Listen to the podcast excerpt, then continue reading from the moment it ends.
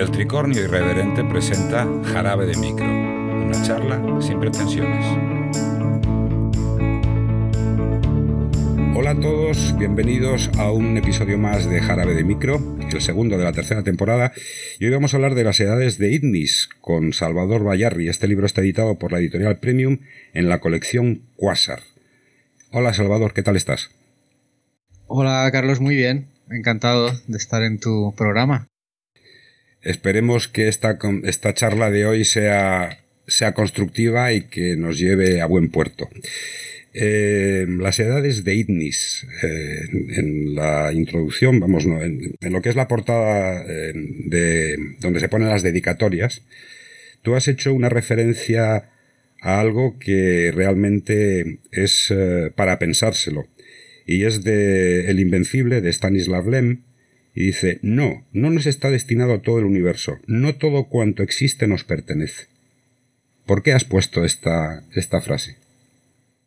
Bueno, Stanislav Lem es uno de mis escritores de, de cabecera y el que quizás más claramente ha planteado los dilemas morales, intelectuales a los que nos enfrentaremos cuando salgamos al cosmos. Pues sabéis, bueno, Solaris es su obra más famosa, pero también en El Invencible siempre plantea estas situaciones donde nos encontramos algo totalmente inesperado. Y, cómo nos vamos a enfrentar a ellos y qué difícil es incluso reconocer simplemente otras formas de vida que son muy diferentes. Y claro, hay, mucho de esto en las edades de, de Ignis. Stanislav Lem era bastante pesimista y él solía tener este enfoque de, de que, de que, bueno, estábamos alcanzando más de lo que podíamos abarcar como, como especie, ¿no? Y que nos íbamos a encontrar con algo que nos iba a dar un palo seguro. Entonces, bueno, ahí ese aspecto negativo de la, de la cita, o, más bien como advertencia, ¿no? Pero es que ese pensamiento negativo mm, está, está dándole la, razón. las circunstancias actuales están dándole razón a, a Lem porque eh, quizá preconizaba un futuro mm, bastante negro para la raza humana y estamos viendo que es así. Sí, él tenía una visión pesimista de la raza humana y, como vemos, pues es que parece que, vayamos hacia esa, esa, visión distópica, cosa de la que, bueno, luego hablaremos si, si va a ser así o no, pero eh, sí, el problema es vamos a llevar todos esos vicios y todas esas eh, malas costumbres con nosotros al cosmos, ¿no? Eso era lo que se planteaba Lem y también de cierta forma lo que plantea la novela. Sí, pero es que mm, en tu novela eh, hay una crítica brutal al capitalismo. Claro, es, es una extrapolación de, de, esos problemas que estamos, que estamos viendo, hacia dónde lleva ese esquema económico de depredación de los recursos de crecimiento infinito, porque si no crecemos no, no se sostiene ¿no? Ese, esa jerarquía de plusvalías o como lo quieras llamar. Y efectivamente, pues eh, de alguna manera es pensar que si continúa esa tendencia, y lo estamos viendo porque son los millonarios como Elon Musk o Jeff Bezos los que están más fuertemente apostando por el viaje espacial. Es como si ellos ya tuvieran pensado por adelantado que, bueno, que esto de la Tierra no va a durar mucho y que mm, empecemos a colonizar y a extraer de otros planetas y del espacio, ¿no? Como, como extrapolación del mismo esquema capitalista. Entonces, sí, en la novela eso se lleva, pues, a unas consecuencias a medio plazo donde, pues, esa competitividad entendida como mm, acaparar más, más terreno, más planetas, más recursos, pues, pues se está llevando a sus, a sus límites, ¿no? Entonces, lo que nosotros eh, como humanidad vamos a hacer es primero cargarnos la Tierra, vamos a dejarla esquilmada completamente, y luego vamos a esquilmar otros planetas. si no cambiamos de filosofía económica, pues sí. Y es de alguna manera una tendencia que está embebida si queremos ponernos así en un punto de vista muy darwinista en, la, en, la propia, en los propios mecanismos de la vida, ¿no? La vida se reproduce, incluso en esos robots que aparecen en la novela también, que también hmm. se reproducen y se multiplican, y eso lleva a la expansión continua, a no ser que se produzca un límite de los recursos, pero mientras haya recursos disponibles, pues se van, se va, se va produciendo esa, ese consumo descontrolado. Pues el problema es ahora estamos viendo, ¿no? El límite eh, en la Tierra. Tenemos un límite obvio a nuestros recursos, a el medio ambiente y, lo estamos trastocando quizás de forma irreversible. Claro, eso nos lleva a, reflexionar y a cambiar ese esquema utilizando ese, esa idea de la sostenibilidad tan, tan manida últimamente, pero bueno, que, tiene su fundamento. Tiene que ser sostenible, tiene que, tenemos que poder funcionar como con esos recursos limitados en ese planeta o, y ese es el esquema o la idea que se plantea en la novela, o esa esa expansión se intenta trasladar al espacio y se continúa depredando pues en la Luna, en los asteroides, en otros sistemas solares, etcétera, mm, sin cambiar, más bien exacerbando esa, competición entre empresas privadas que se convierten en señores del, mundo, ¿no? del universo casi. Es que la solución, una solución que más o menos podría ser factible, es cambiar de una economía lineal o sea, produzco, consumo y tiro a una economía circular. Es decir, produzco, consumo y reciclo. ¿Tú crees que, la raza humana, digamos la raza humana, mm, vamos a decir eh, los que mandan en la, en la Tierra, porque son las grandes corporaciones y cuatro tíos que no conocemos ni sabemos que existen, pero son los que tienen toda la riqueza del mundo y tienen la capacidad de decisión y de son señores de vidas y haciendas como eran los antiguos reyes medievales.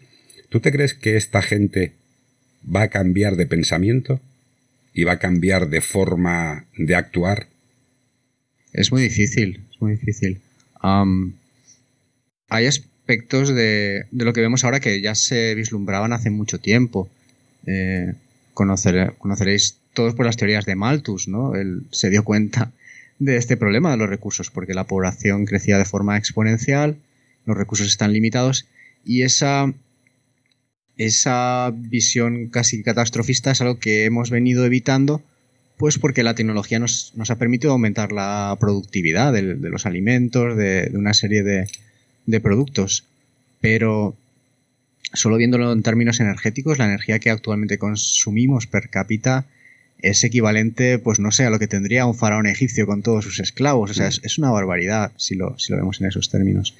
Y la forma en la que están montadas las empresas, con la necesidad de producir beneficios para los accionistas, etcétera, está todo pensado en el, en el crecimiento, ¿no? En el crecimiento y en, y en ese remanente que se, que se debe distribuir eh, al estilo capitalista. Es, es muy difícil. Eh, hay algunos aspectos que se van controlando. Por ejemplo, Asimov, otro clásico de la ciencia ficción, él, cuando pensaba en el futuro, para él siempre lo que más le preocupaba era el crecimiento de la población, porque él pensaba que todos los males al final se, se reducían a eso, ¿no? A la, dificultad de controlar el crecimiento de la población al estilo maltusiano. Hoy en día eso, gracias a, bueno, pues que la cultura, como, como predijo Asimov, tiene un efecto en la reducción de la natalidad, pues se va controlando la población. Pero por otra parte hay un aumento del consumo individual, es decir, aquellos países como China o India que, es, que han conseguido controlar la población al mismo tiempo están empezando a consumir como consumimos en Occidente, con lo cual la cantidad de energía y de recursos que se necesita sigue aumentando. Y contaminación. Y todos los subproductos de, la contaminación. Em, yo creo que es se van, van a ir apareciendo soluciones para, qué sé la captura de carbono, para crear esa economía circular por propia necesidad de mantenimiento del sistema capitalista. Es decir, las, no sé, el litio, las tierras raras que se necesitan para los coches eléctricos, lo que sea, todo eso cada vez más escaso y habrá necesidad, hay necesidad de reciclar todos esos elementos. Pero aún, aún así no creo que llegue a, a detener el, proceso, ¿no? Es, demasiado, demasiado extenso. Entonces, o tiene que haber un, movimiento desde la base o, dar un salto al espacio para continuar con ese. Muy triste eso, ¿eh? Es triste, es triste. Es muy triste que por la avaricia de las grandes corporaciones y esos señores que mueven los hilos en la sombra, estemos abocados a prácticamente y sin prácticamente la extinción como especie en la Tierra. Sí, hay, hay un, un tema que, como comentábamos antes fuera de, micro, eh, en la iniciativa Pragma que desarrollamos con el proyecto Fundación Asimov, ahí intentamos plantear como otros escenarios ah, rompiendo un poco con esa lógica distópica y, recuperar la visión utópica, pero desde una perspectiva al mismo tiempo más realista, ¿no? Que no sea, bueno, un mundo imaginario que yo he creado en una isla completamente aislada y, ahí es perfecto, ¿no? Sino algo que pueda realmente llevarse a cabo. Y una de las, una de las causas que analizamos de, de, la situación es que realmente no hay alternativas al, al capitalismo, ¿no? No hay alternativas en el, en nuestra visión del mundo, porque, bueno, por una serie de razones históricas, desde que se vino abajo el, el bloque del este, eh, y pues bueno, queda como el único sistema que se, que se cree factible. Entonces falta, faltan propuestas políticas que al mismo tiempo sean utópicas pero, pero prácticas, ¿no? Hay, hay muy poca muy poco planteamiento público de alternativas a, a, lo, a lo que conocemos, ¿no? Lo que estamos hablando. Entonces, bueno, sí que hay gente que está intentando poner su, granito de arena, concienciar, pero sobre todo lo que faltan es eso, es como visiones alternativas y que se pongan en práctica, ¿no? Eh, bueno, estamos viendo, por ejemplo, pues eh, experimentos que se están haciendo con la jornada reducida, con la renta básica universal. Entonces iría por esa línea, ¿no? Crear comunidades más autosuficientes y ver cómo hacerlas funcionar en la práctica. Yo creo que esa puede ser una, una de las pocas salidas ¿no? que, nos, que nos queda, empezar a experimentar con formas alternativas de sociedad. Eso, eso va a ser difícil. Pero bueno, vamos a seguir abundando en la Alguien diría, es ciencia ficción. Bueno, pues en eso estamos, ¿no? Bueno, pero mm, yo permíteme ser, ser pesimista y, y, y, augurar un futuro bastante negro para, para la humanidad. Vamos a seguir abundando, como decía en el libro, en las edades de Ignis, ¿Quiénes son Mitch, Dorea y Lene? Pues son los tres protagonistas de la historia y además son protagonistas que están en igualdad de condiciones narrativas, por así decir, porque el punto de vista va cambiando de uno a otro y, vemos lo que sucede desde el punto de vista de todos ellos y cada uno tiene su, su personalidad y su visión. El papel que representan es importante porque son ellos los que realizan la colonización de, o, los que deben realizar la colonización del nuevo planeta. Y es una forma en la que la, corporación que organiza esta colonización pues ha visto a lo largo del tiempo con colonizando muchos planetas pues que funciona bien. Tener esa pequeña tripulación que bueno esto no es un spoiler porque aparece al principio de la historia lleva lleva unas copias unas copias de emergencia en, la, en la nave. Pero bueno, eh, como todo el mundo sabe, pues no es económicamente viable llevar a miles y miles de personas en una nave, ¿no? los recursos que consumiría. Entonces, es una tripulación mínima, pero que ha tenido un entrenamiento previo también desde el punto de vista emocional. Se hace mucho énfasis en que esas tres personas que van a convivir durante tanto tiempo y eso es un problema que se está planteando para ir a Marte, ¿no? La tripulación que vaya tiene que ir compenetrada a todos los niveles. Entonces lo que se plantea ahí es que estos tres personajes van compenetrados a nivel emocional, sus, capacidades técnicas son complementarias y también a nivel sexual, ¿no? Entonces hay una, una relación especial porque uno de ellos, pues, es, digámoslo así, un humanoide de sexo fluido y actúa de, complemento y de, y de equilibrador a veces de las, de las tensiones que se producen en ese grupo. Y cambia de sexo, o sea, los genitales cambian de, de forma dependiendo de la circunstancia, es decir, puede ser hombre o mujer. O sea, es, un, es, una cosa, es una cosa que me llamó la atención. Digo, vamos a ver, esto es rizar el rizo. Sí. Mm, la idea como tal es, ha aparecido durante la historia de la ciencia ficción, muy, mm es muy famoso pues la, la, mano izquierda de la oscuridad de Ursula K. Le Guin, mm. donde los protagonistas son seres de este tipo que pueden cambiar de forma, aunque no voluntariamente, eh, no de forma controlada, pero sí, claro, eh, y es algo que también se plantea desde hoy en día con los compañeros sexuales robóticos, ¿no? Claro, ahí no estamos limitados por la fisiología humana, se, se puede avanzar y combinar y, y modificar todo lo que se quiera. Entonces, sí eh, planteaba esa, esa opción de, de una hermafroditismo, mm, bisexualidad, o sea, hay una parte física y una parte emocional en la que, existe esa, esa, fluidez y que los miembros de, esa relación, de ese trío, pues aceptan y, les conviene, ¿no? no, no, por supuesto que les conviene. Eh, respecto a Mitch, es tozudo, tiene ideas brillantes, tiene una gran agilidad mental, es inconformista e imprevisible, porque a veces la monta en el libro, las monta pero gordas. ¿Por qué así ese, ese, ese, personaje? ¿Por qué así es? ¿Por qué es así Mitch?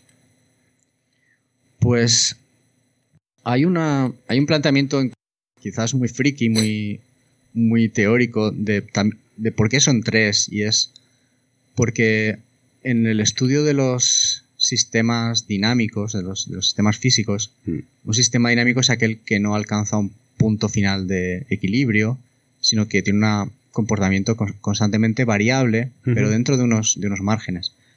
Ejemplos clásicos pues son el, sistema del, tiempo atmosférico, eh, incluso los, los, péndulos físicos tienen este comportamiento. No es totalmente previsible ni tampoco es totalmente imprevisible. Y lo que se ha visto es que con tres coordenadas independientes o con tres variables independientes es como se genera ese tipo de comportamiento y que ese tipo de comportamiento es muy resistente a, los cambios externos, es decir, que se adapta, si tú lo intentas modificar, tiende a autorregularse. Y gracias a eso hemos tenido hasta ahora pues cierto equilibrio en, lo que es el, clima de la Tierra, por ejemplo, ¿no? Ha habido variaciones del Sol, ha habido variaciones externas, pero que se han de alguna manera absorbido. Entonces, esos tres, esas tres variables independientes son los tres protagonistas de la, de la historia. Y una de las eh, una de las propiedades importantes es que cada uno tiene una tendencia diferente. Y Mitch tiene la tendencia disruptiva, por llamarlo así, o eh, tiene una iniciativa de salirse fuera de, la norma. Y eso es importante para adaptarse a las circunstancias cambiantes como las que ellos se encuentran. Entonces se juega ese papel. Eh, claro, crea un, crea un conflicto también, porque, como todo el mundo supone, cuando nos encontramos en una situación para que no estamos preparados, y, todo el planteamiento de la novela es que ellos llegan a ese planeta y se encuentran en una situación para la que no estaban preparados. Que no vamos a decir cuál es. Que no vamos a decir cuál es, pero bueno, con todas las simulaciones, la tecnología que ellos tenían de realidad virtual para. ¿Cómo hacen los astronautas? ¿no? Para simular todas las eh, posibles circunstancias, pero al final, pues pues no, hay una circunstancia para la que no están preparados. Y él responde, pues bueno, con ideas, con ideas que a veces funcionan, pero que también suponen un riesgo muy elevado. Mm. Y tienes a Dorea, por ejemplo, que, es la capitana nominal y que ya intenta mantener eh, los objetivos de la misión por encima de todo, un poco más pegada a las reglas y, esa, esa dinámica entre ellos es productiva y bueno, también a, a nivel narrativo pues es interesante es que Dorea es insegura, tiene muchos miedos, es juiciosa y deliberativa, que es un poco el contrapunto a Mitch. Exacto, es el contrapunto. Mm, la gente que quizás por personalidad pues eh, tiene más dificultad para afrontar situaciones nuevas o diferentes, pues tiende a aferrarse a las, a las normas y a lo conocido, ¿no? Y, y esa es un poco la, visión de Dorea. Y también, quizás por eso, se le ha asignado ese papel de capitán. O sea que ella formalmente también tiene ese papel de, de mantener los procedimientos y las reglas porque de alguna manera defiende los intereses de la corporación. Recordemos que aquí esto lo están haciendo en nombre de esta empresa, ¿no? Como, y, obviamente los objetivos son ese planteamiento de seguir las normas y demás se, demás se lo carga Mitch a la primera de cambio. Porque aparte eso le supone a Dorea mucha presión. Sí, sí, ella, eh, como decimos, pues tiene que seguir los procedimientos y, ya de entrada, nada más llegar, pues descubre, o sea, los procedimientos se van, se van, al, garete. Se van todos al garete porque no, no se van cumpliendo las, las fases y las expectativas que tenían. Entonces sí, ella desde el principio pues, pues tiene una gran, una gran tensión porque siente una gran responsabilidad. Al final siente que la responsabilidad de sacar adelante la, la misión es suya y ya ni siquiera está muy claro cuál es la misión, ¿no? ¿Qué mm. tienen que hacer? Y, el comportamiento de Mitch pues la, la, Es que cada dos la pone más nerviosa. Claro, es que cada dos por tres Mitch está jorobándola, como digo yo, con las patas de atrás. O sea, mm, Dorea dice una cosa y viene Mitch y dice la contraria. Eh, tiene una idea Dorea, dice la contraria. O sea, es, es como digo yo, eh, un tocapelotas. O sea, ¿por qué? Porque el tío es así. En cambio, Lene, vamos a hablar de Lene, es eh, un, un humanoide hermafrodita eh, es el, las tres patas de, de, ese taburete que son, son los protagonistas. Y que lo que más me, llama la atención de este personaje es que es conciliadora, aporta equilibrio. Y lo más importante es que es pragmática. Es que esa sería precisamente esa solución o, o esa, ese puente entre la perspectiva de, Mitch y la de Dorea, ¿no? Entre la disrupción y la, el seguimiento de las reglas está ese pragmatismo, ¿no? Ese buscar el término medio, esa favorecer la negociación, mm, decir, bueno, vamos a probarlo, a ver, a ver si sale, a ver si no sale. Y entonces él juega ese papel eh, desde el punto de vista intelectual, o sea, intentando ver los pros y contras de las ideas, y sobre todo también desde el punto de vista emocional, ¿no? de, distender esa, esa tensión entre, entre los otros dos polos. Sí, pero es que mm, muchas veces Lene mm, acaba hasta el gorro de los dos. claro, es que ser de mediador todo el rato es, es, muy duro. Tiene que ser agotador, porque ves a un tío que es imprevisible, es inconformista, es tozudo como una mula. La otra, que es, como yo digo, una seguidora del libro de reglas al 100%, y tú estás en medio, Lene está en medio diciendo, vamos a ver, ¿qué hago? ¿A este le rompo la cabeza y a esta la desintegro? O mm, no sé. Yo creo que, el personaje. Eh, fíjate tú, si tienen, los tres tienen importancia, evidentemente, pero para mí el personaje clave me parece el N. ¿Por qué? Porque aglutina eh, todo, mm, todo el pragmatismo y la conciliación y la sabe transmitir. O sea, sabe hacer las cosas de forma que los otros se tengan que avenir a, sus ideas porque las eh, tienen, tienen la convicción de que son buenas. Es decir, que están en lo correcto. Sí, ahí hay, hay un aspecto muy interesante referido a la inteligencia artificial. Mm. Y es porque siempre eh, se critica la inteligencia artificial en el sentido de que, bueno, eh, ese algoritmo o esa inteligencia no, no, va a tener emociones, ¿no? Y, y, por lo tanto, pues no, no va a ser capaz de hacer cosas que nosotros hacemos, de ser creativo, etc. Y es una afirmación que hay, que matizar mucho porque lo que se plantea de alguna manera es que ese cierto distanciamiento de lo que es la emoción humana también puede precisamente favorecer esa conciliación, ¿no? Hmm. Y, y, Lene, por supuesto, siente y entiende la emoción humana, pero al mismo tiempo, al no ser un humano estándar, pues tiene cierta distancia que le permite hacer esos juicios más pragmáticos, ¿no? E intentar resolver las situaciones sin empecinarse en una, en una forma de ver las cosas o en otro. Y lo que es más importante, y, es verdad, que, y eso lo hace quizás el personaje más importante, es que esa visión pragmática se extiende a la relación con esa otra cosa que se van a encontrar.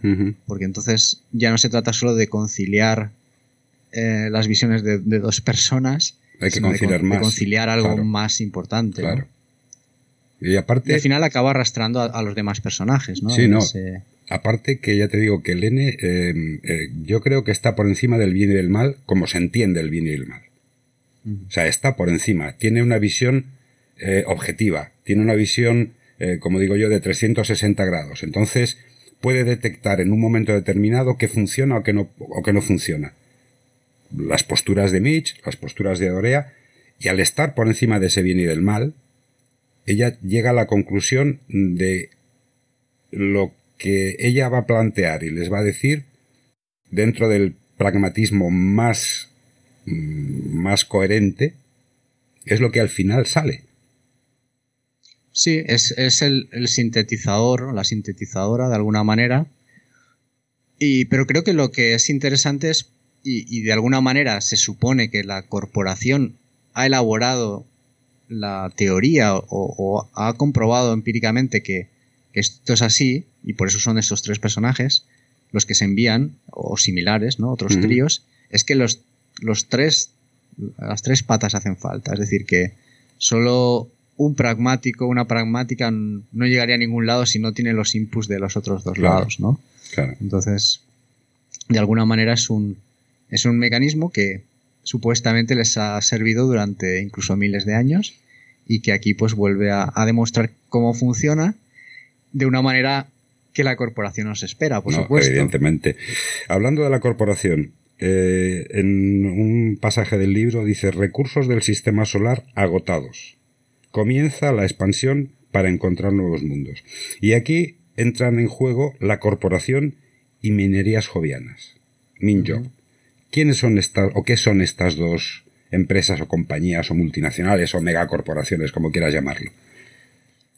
Bueno, pues por hacer un símil rápido, imaginar, como decía antes, que tenemos a Elon Musk con su empresa y tenemos a Bezos con su empresa, salen al espacio y empiezan a desarrollar la minería porque eso va a ser seguramente la aplicación más inmediata, ¿no? Hay una serie de elementos que empiezan a escasear en la Tierra y ya se está viendo pues dónde encontrarlos en la Luna, en los asteroides.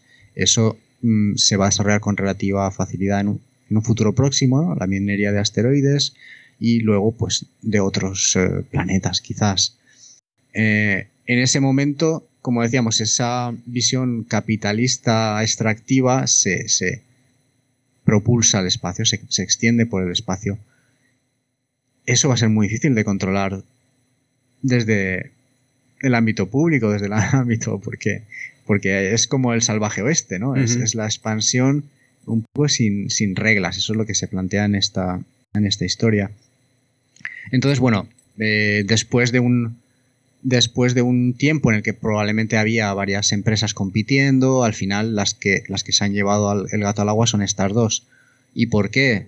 Porque ambas han desarrollado sistemas que son autosuficientes y son autorreplicantes para ir expandiéndose en diferentes sistemas solares.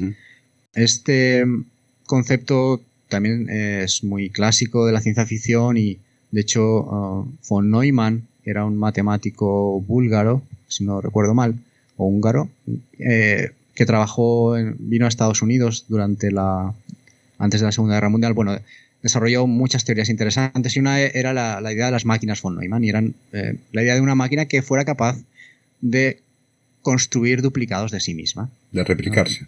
De replicarse. Claro, esto lleva a un crecimiento exponencial porque tienes, es como los conejos, ¿no? En un mundo de recursos infinitos. Entonces la forma en la que hacen la, la terraformación o la extracción de los planetas estas empresas es utilizando este tipo de robots que llegan a un planeta y empiezan a, replicarse y a reproducirse ellos mismos de lo que van extrayendo, pues se van construyendo más. Y este, esa innovación o ese sistema, pues destruye la competencia de las otras empresas, solo quedan estas. Hay una, diferencia entre ambas que se, que se expone en la novela, porque Minerías Jovianas pues ha tendido a, hacerlo al final completamente robótico, sin humanos. Eso le da ciertas, ciertas ventajas. Y, y, bueno, y la, corporación para la que trabajan los protagonistas, pues mantiene ese componente humano. Fíjate, hablando de conejos, fíjate la que tienen montada en Australia con los conejos. Bueno, ahí es un ejemplo de colonización también problemática desde hace ya un par de siglos por lo menos. Que están pagando a cazadores para que se carguen todos los conejos que puedan al día. O sea, eso es, eso es bastante problemático. Encontrar vida inteligente en otros mundos el sueño de la humanidad. Sí, sueño o pesadilla, ¿no? Podrían decir algunos. En el libro dice eh, sueño. sí.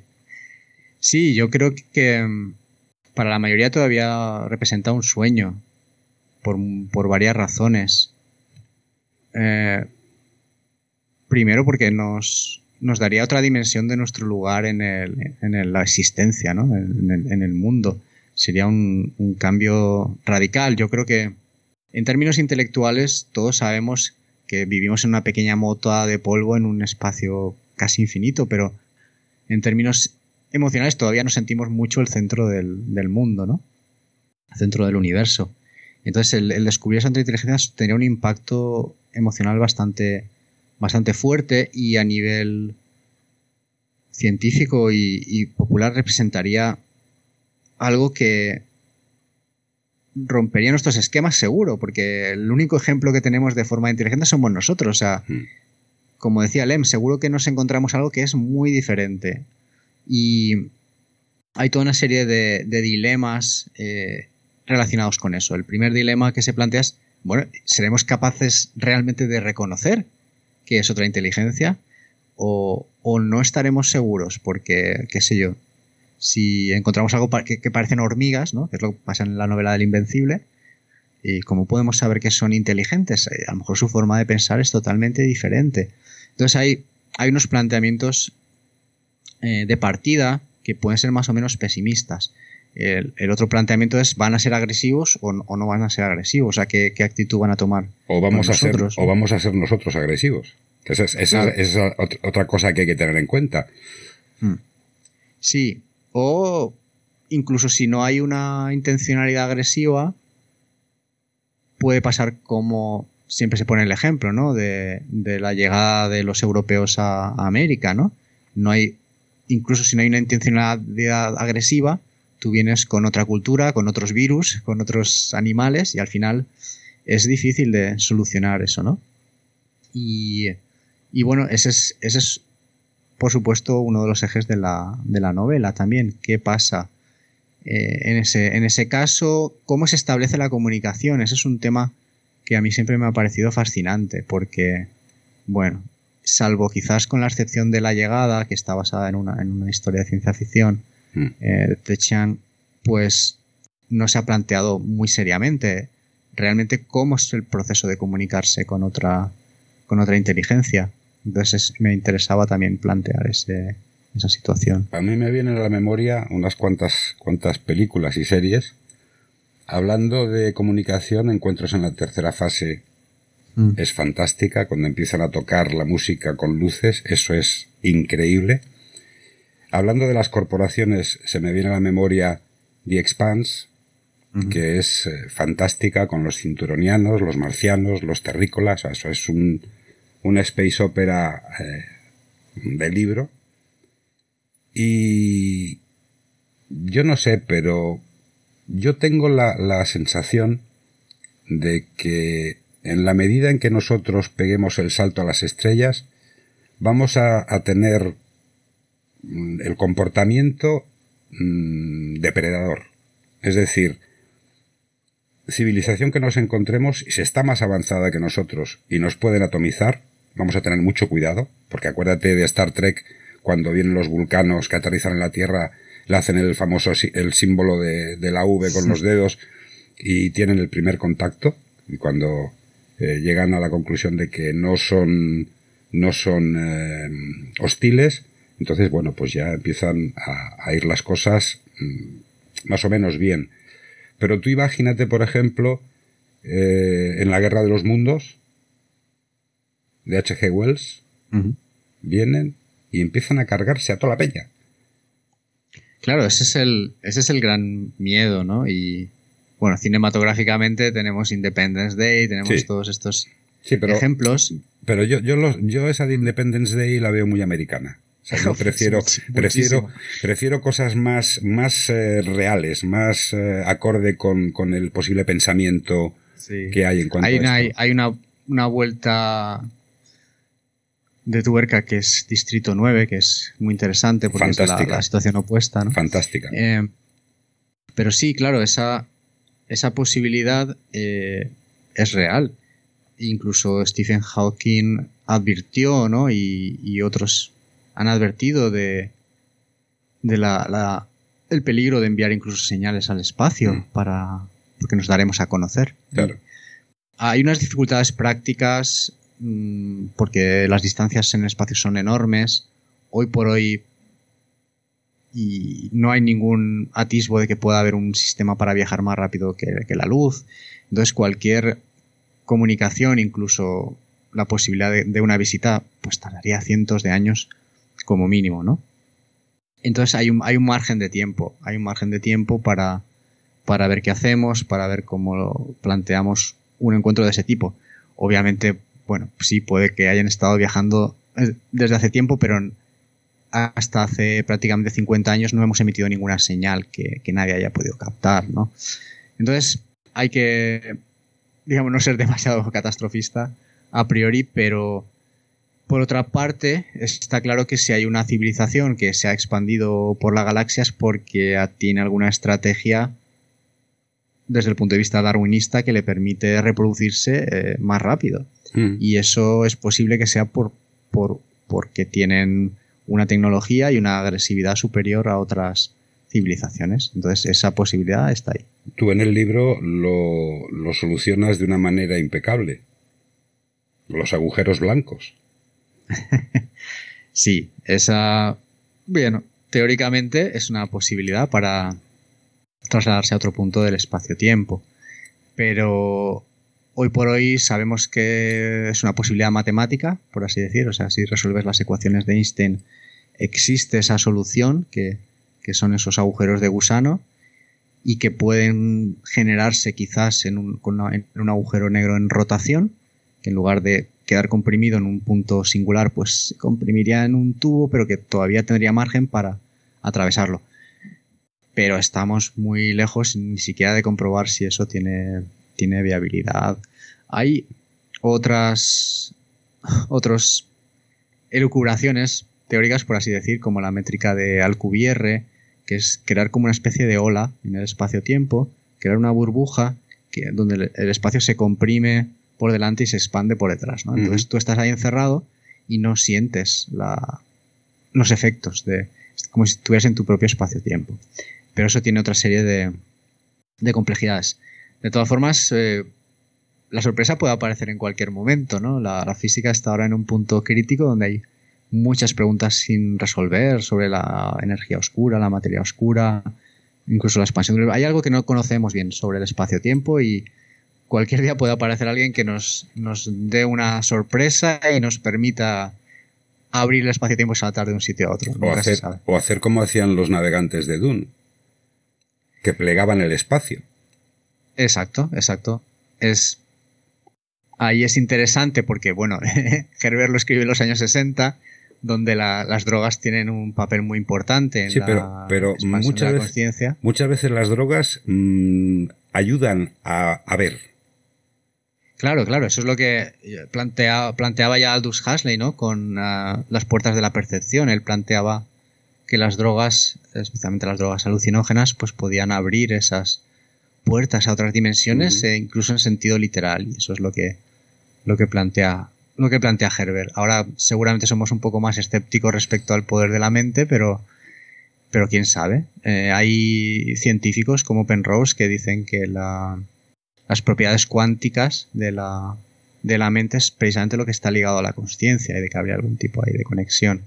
Yo soy más escéptico, pero, pero sí, sí, y bueno, y por supuesto en la ciencia ficción cabe el plantear esas. y, no, y, no solamente en la ciencia ficción, hay un escritor americano, Carlos Castaneda, que en los años 50-60 eh, hizo las enseñanzas de Don Juan y todas las siguientes, Viaje a Islán, Una realidad aparte, y su maestro Juan Matus le decía que tenía que utilizar las plantas de poder, es decir, las, drogas alucinógenas, el peyote, el, el, humito, que era la, la mexicana, unos eh, hongos y demás, y la hierba del diablo, que es la, la gosdatura, y le decía que eso le iba a expandir la mente, pero que llegaría un momento en que no necesitaría las plantas de poder para expandir su mente, sino que lo haría automáticamente. Eso es lo, lo el kit de la cuestión, es decir, que no se necesita estar constantemente drogado para abrir tu mente. Y es lo que quizá a lo mejor todavía no se ha conseguido, abrir la mente bajo, un, bajo un, un mecanismo, es decir, un, un, interruptor que diga voy a abrirla, plas, y la abren. Y no necesitan ese, esas drogas constantemente, porque al mm. fin y al cabo las drogas los van a destrozar, o sea, el cerebro lo van a hacer migas.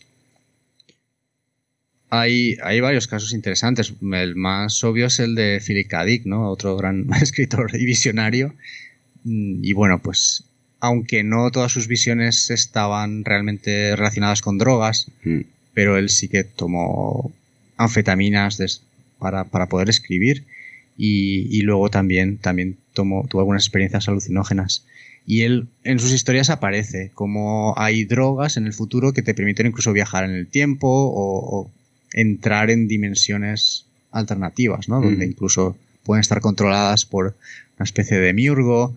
Entonces, eh, sí, yo creo que eh, no es algo fácil de plantear desde el punto de vista científico actualmente, pero, pero da mucho juego, da mucho juego porque al final es una es entrar en un terreno del que realmente sabemos muy poco, que es el de, el de la mente, ¿no? Y, para mí ese también es uno de los terrenos que todavía queda por, explorar en la, en la, ciencia ficción. Mm. Mira, la inteligencia artificial, lo he leído el otro día, eh, un problema de física cuántica que tenía 100.000 ecuaciones, lo ha circunscrito a cuatro. Mm. O sea, imagínate lo que podría hacer la inteligencia artificial si se utilizase en condiciones. Lo que pasa que la inteligencia artificial, bajo mi punto de vista, humilde punto de vista, porque no soy científico, eh, nos da mucho miedo porque la inteligencia artificial, cuando tenga conciencia de sí misma, es decir, de todo su potencial, va a decir, estos estos me los cargo, porque no, no valen para nada. Lo único que dan son problemas, que es lo que plantea Terminator y Skynet. Sí. Mm, sí, ahí mi visión es quizás más optimista, como decía antes, respecto al N, ¿no? Hmm. Eh, ese distanciamiento que le da de alguna manera ser artificial y no estar sujeto a esos impulsos que nosotros llevamos grabados a fuego en nuestros genes, pues le, le permite ser más conciliador y más, y más racional. Y yo creo que la inteligencia artificial sí puede jugar ese papel. yo siempre lo intento explicar. Claro, la inteligencia artificial no va a tener los instintos que, son más problemáticos para nosotros, a no ser que se los programemos, ¿no? si tú programas a una inteligencia artificial para que sea territorial, para que sea posesiva, para que sea acaparadora, ¿no? todos esos aspectos, eh, bueno, pues sí, lo, hará así.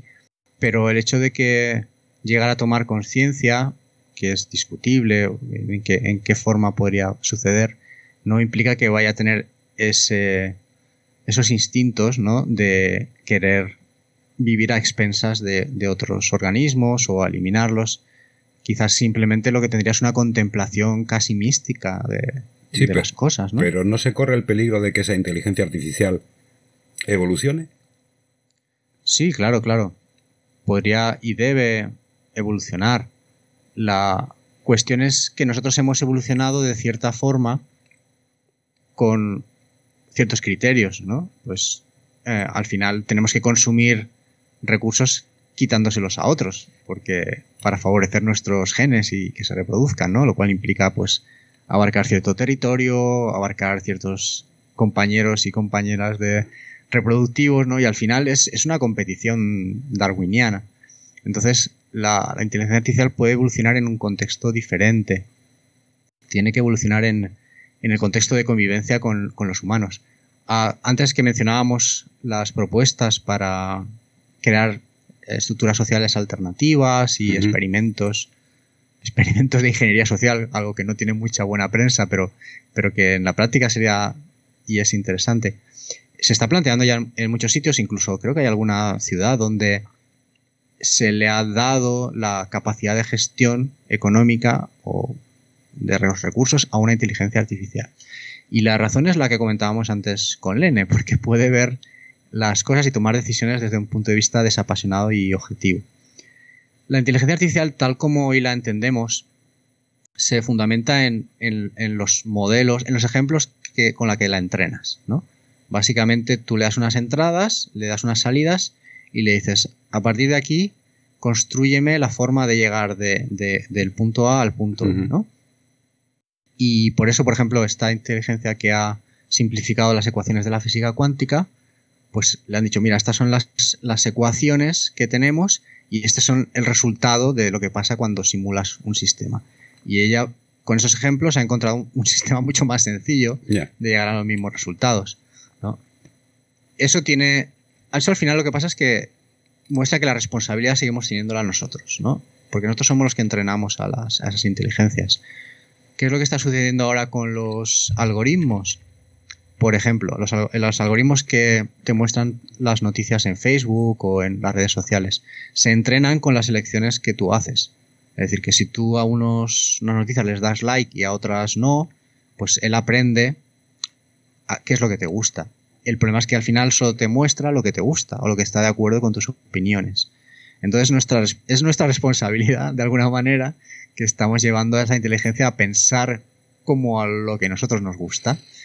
Eh, entonces, eso tiene muchas implicaciones. Por ejemplo, el sesgo, el sesgo que puede haber, el sesgo eh, de género, ¿no? En, muchos ejemplos, pues si tú enseñas a una inteligencia artificial con ejemplos donde las imágenes de doctores son hombres y las imágenes de amas de casa, personas en su caso son mujeres, pues eso es lo que aprende, ¿no? Y luego hay que ver formas de corregirlo. Y aparte, aparte hay una cosa muy importante con, con las, los algoritmos de, de las redes sociales, que los mismos usuarios se meten en sus cámaras de eco, en sus echo chambers, y no salen de ahí. Es decir, están sobrealimentados con ideas que a ellos les han, que ellos han dado like. Entonces, no están abiertos a otras ideas que pueden ser distintas por completo a su, a su ideología y se sobrealimentan. Tienen una, una retroalimentación que es peligrosísima porque no conocen lo que hay fuera de su, de su cámara de eco. Eso me parece, me parece demencial. Vamos a seguir. La regla de tres. ¿Qué es el trío decisor? Pues es el, el planteamiento que comentábamos antes, ¿no? Respecto a los tres protagonistas.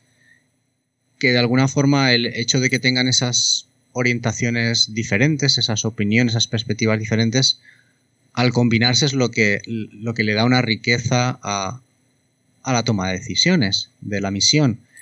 El, eso llega a su extremo pues cuando, cuando hay un desacuerdo, cuando no se consigue llegar a un, consenso y entonces de nuevo ahí el hecho de que sean tres es una solución, porque si, si sois dos personas y, una no está de acuerdo con la otra y no hay forma de, de llegar a un consenso, pues no hay mucho que hacer. Al final te das de leches con, el otro, ¿no?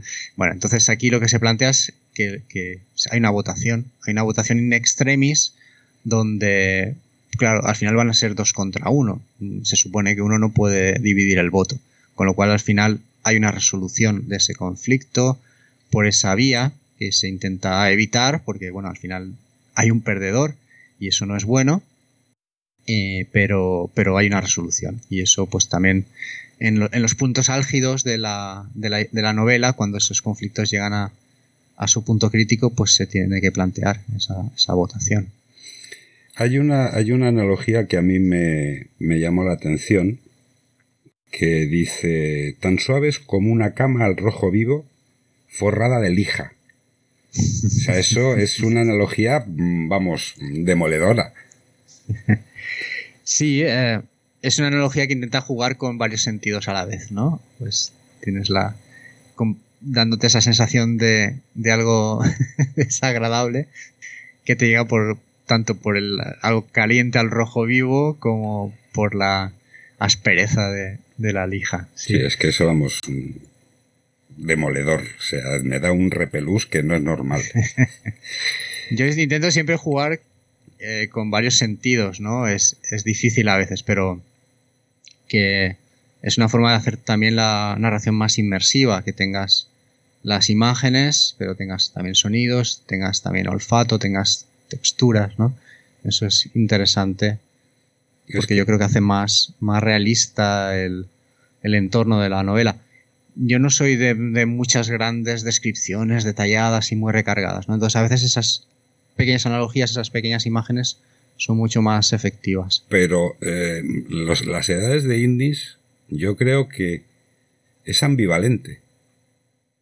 Tiene una ambivalencia mm, total. O sea, no, no, no se circunscribe, como tú has dicho, a grandes descripciones como puede hacer Tolkien, que te ponía el bosque, era no sé qué, las plantas, los árboles, los arbustos, el riachuelo, y te, mm. tiraba, te tirabas tres páginas para que, para saber cómo era el bosque. Pero al mismo tiempo, tu novela tiene la ambivalencia de, de ser concisa y aparte subliminalmente explicarlo todo. O sea, es una cosa que me ha, que me ha llamado la atención. O sea, eres parco en, en descripciones, Mm. pero al mismo tiempo eres ambivalente en sensaciones. Tus personajes y las situaciones son ambivalentes. No tienen gran descripción, gran, gran, gran eh, digámoslo así, locuacidad descriptiva, pero tienen una ambivalencia en cuanto a los sentidos. Tú estás sintiendo lo que sienten los, Sí. los personajes. Esa es la idea, sí. No siempre es fácil, pero es algo con lo que tuve que, que aprender. Tuve que aprender a, a simplificar porque eh, como- seguramente por mi por mi pasado científico, por mi formación científica, pues tendía a explicar mucho las cosas, ¿no?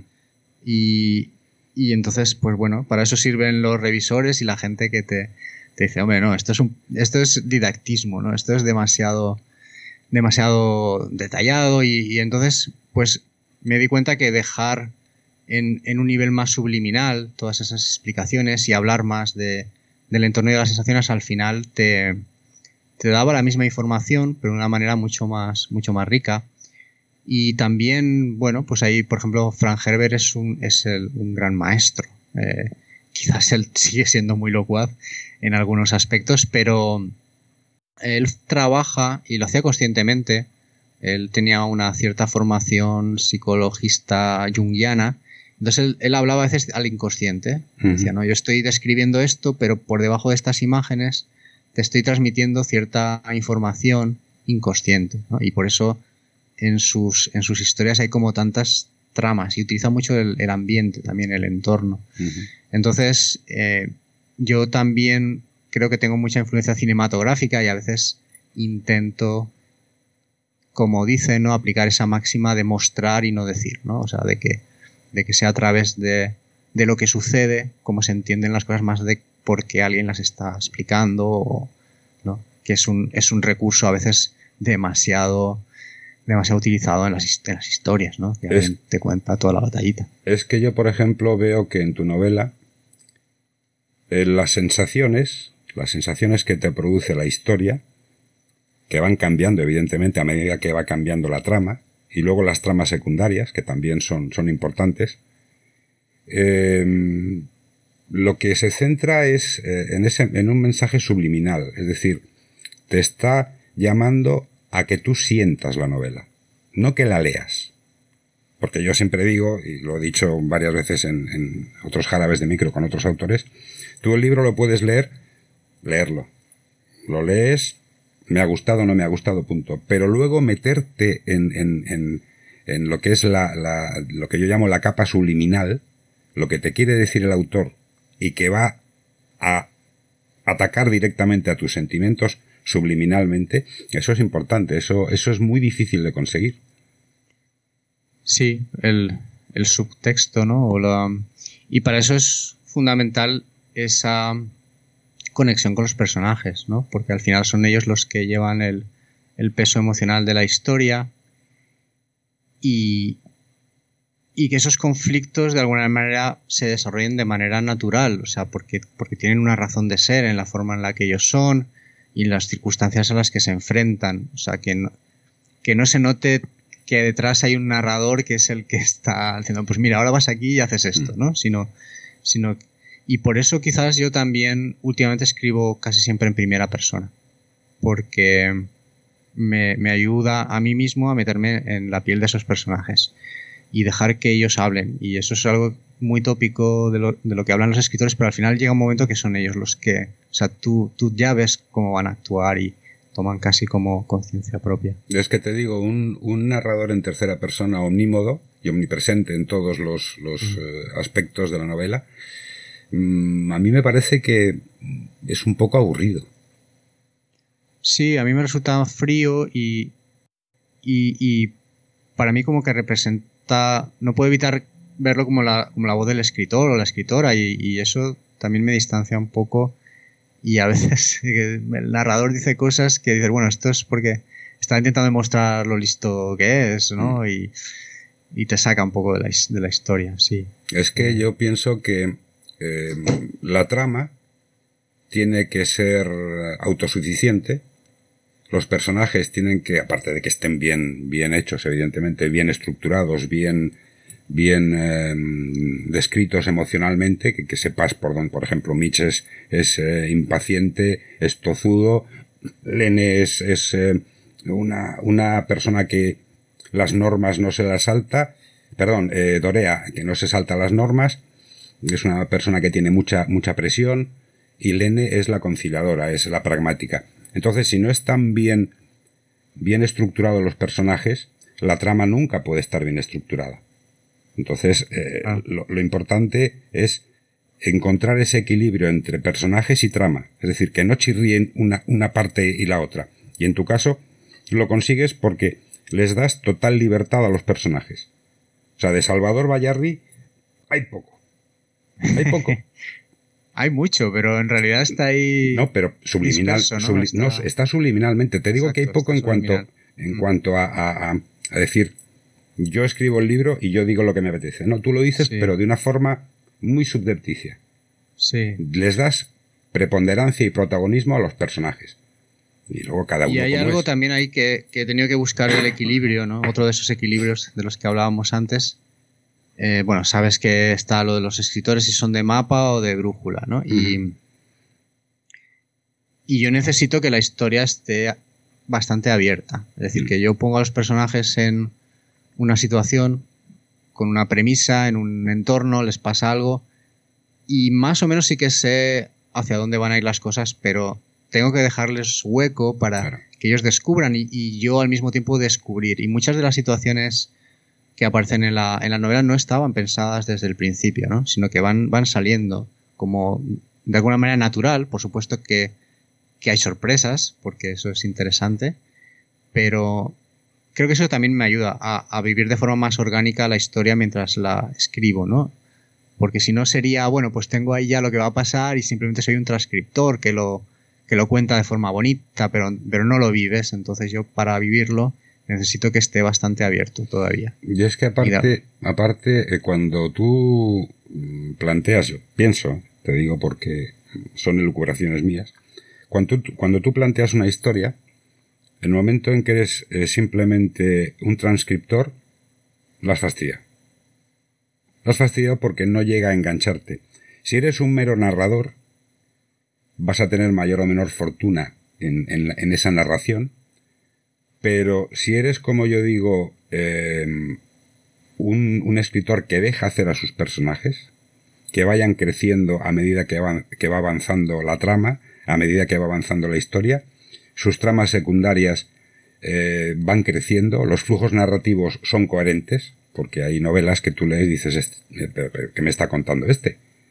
Que es que no, no me, no me cuadra que esto vaya por este lado cuando mm, apuntaba a este otro, porque hay, hay escritores que se hacen, como yo digo, eh, un lío y no, no saben, no saben em, em, solucionar el problema que han creado ellos mismos. Entonces, el, el, el escritor que, que deja crecer a sus personajes, que deja eh, que tengan vida propia, yo creo que tiene, por lo menos bajo mi punto de vista, garantizado como, como mínimo, como mínimo, en mi caso, que yo acabe la novela. Porque hay otras novelas que evidentemente no llegan a... Te pierdes. no, es que te pierdes, es que no, no es que te pierdas, es que no llegas. Es que no acabas de entender lo que está diciendo. Entonces, eso me parece muy, muy triste que, eh, que un, un, autor no sepa o no quiera saber cómo resolver las, las situaciones. Sí, eso, pues bueno, tiene su, tiene su técnica ahí también, ¿no? Yo, bueno, estudié, por supuesto, la estructura del viaje del héroe, había escrito también algunos guiones, entonces esos, esos marcadores que aparecen siempre en esas estructuras te ayudan a tener como puntos, como balizas por las cuales tienes que, pasar, ¿no? Para no, para no perderte.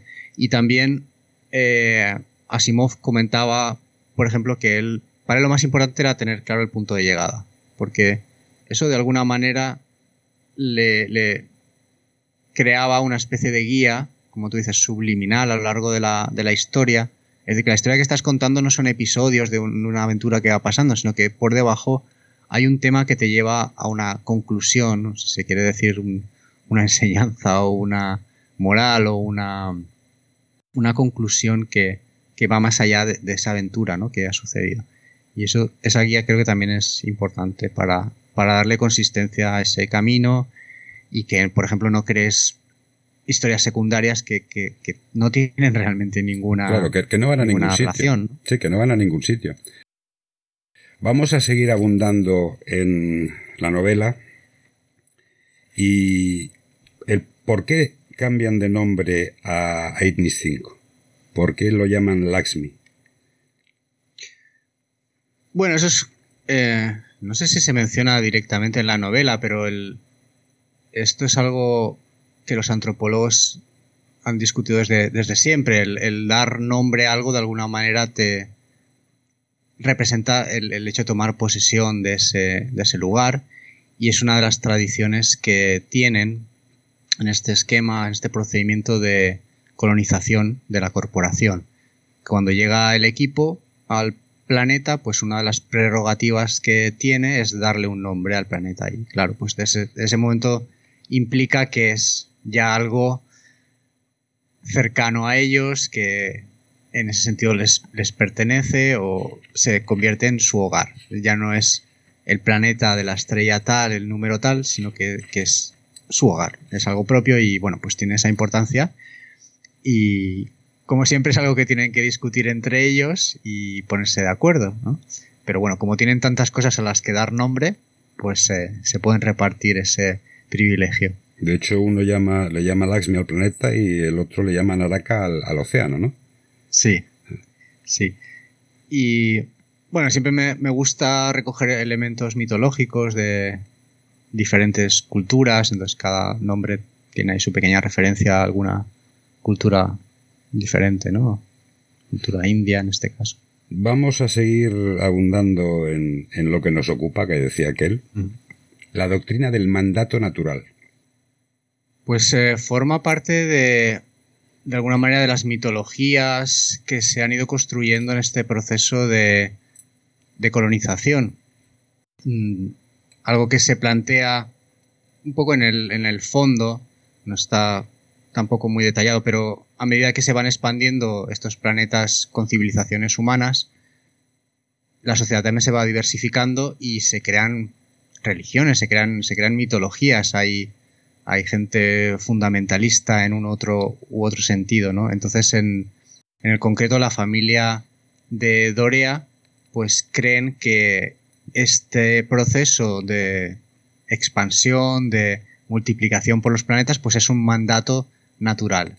Es una consecuencia de nuestro ser biológico de, digamos, incluso divino, ¿no? Porque sabes que en la, Biblia dice, pues, crecer y multiplicaos, ¿no? Entonces, es, una transposición de ese crecer y multiplicaos, pues, al ámbito, al ámbito cósmico. Entonces, eh, la, la madre de Dorea en concreto, pues, creía, formaba parte de esta secta o de este grupo pseudo religioso, y ellos creían en eso, que estaban allí por un mandato divino de, de expandirse por el, por el cosmos y expandir sus genes. O sea, eh, hasta en el, en el futuro y en el espacio tendremos religión. Pues sí, al final es que el ser humano tiene necesidad de esas explicaciones que, que nunca va a dar la ciencia y ¿no? Del, del, sentido último de la vida, de por qué estamos en el universo. Y al final, si no es una religión con una forma, adopta otras formas. Pues lo, estamos viendo en estas últimas décadas. A medida que la religión oficial clásica ha perdido importancia, han surgido otras formas de religión, si queremos llamarlo así, desde el punto de vista ideológico o desde el punto de vista de ciertas creencias eh, New Age, ¿no? O ciertas creencias de, sobre lo natural. Entonces, eh, sí, es difícil que, eso desaparezca porque está ahí en nuestra naturaleza humana el buscar ese tipo de respuestas maximalistas ¿no? y a veces dogmáticas. Yo te digo una cosa, ¿sabes cuál es mi, mi definición de Dios? Cuéntame. La justificación de todos nuestros miedos. Ajá.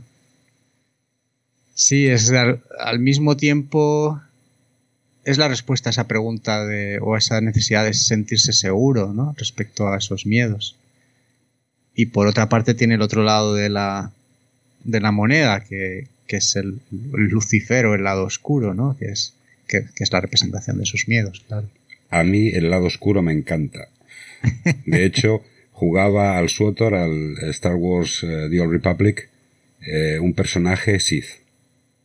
Y de hecho jugaba también en, otro juego de, rol de mesa una, una, una Sith y me encanta porque, eh, digámoslo así, el ir siempre como, como cumpliendo todas las normas, siendo bueno, siendo eh, coherente, eso es muy aburrido. De vez en cuando tienes que darte un, un una, como digo yo, un atracón de, de, de, de, de lado oscuro. O sea, ser inconformista, ser irreverente, porque en el fondo es lo que nos hace ser personas.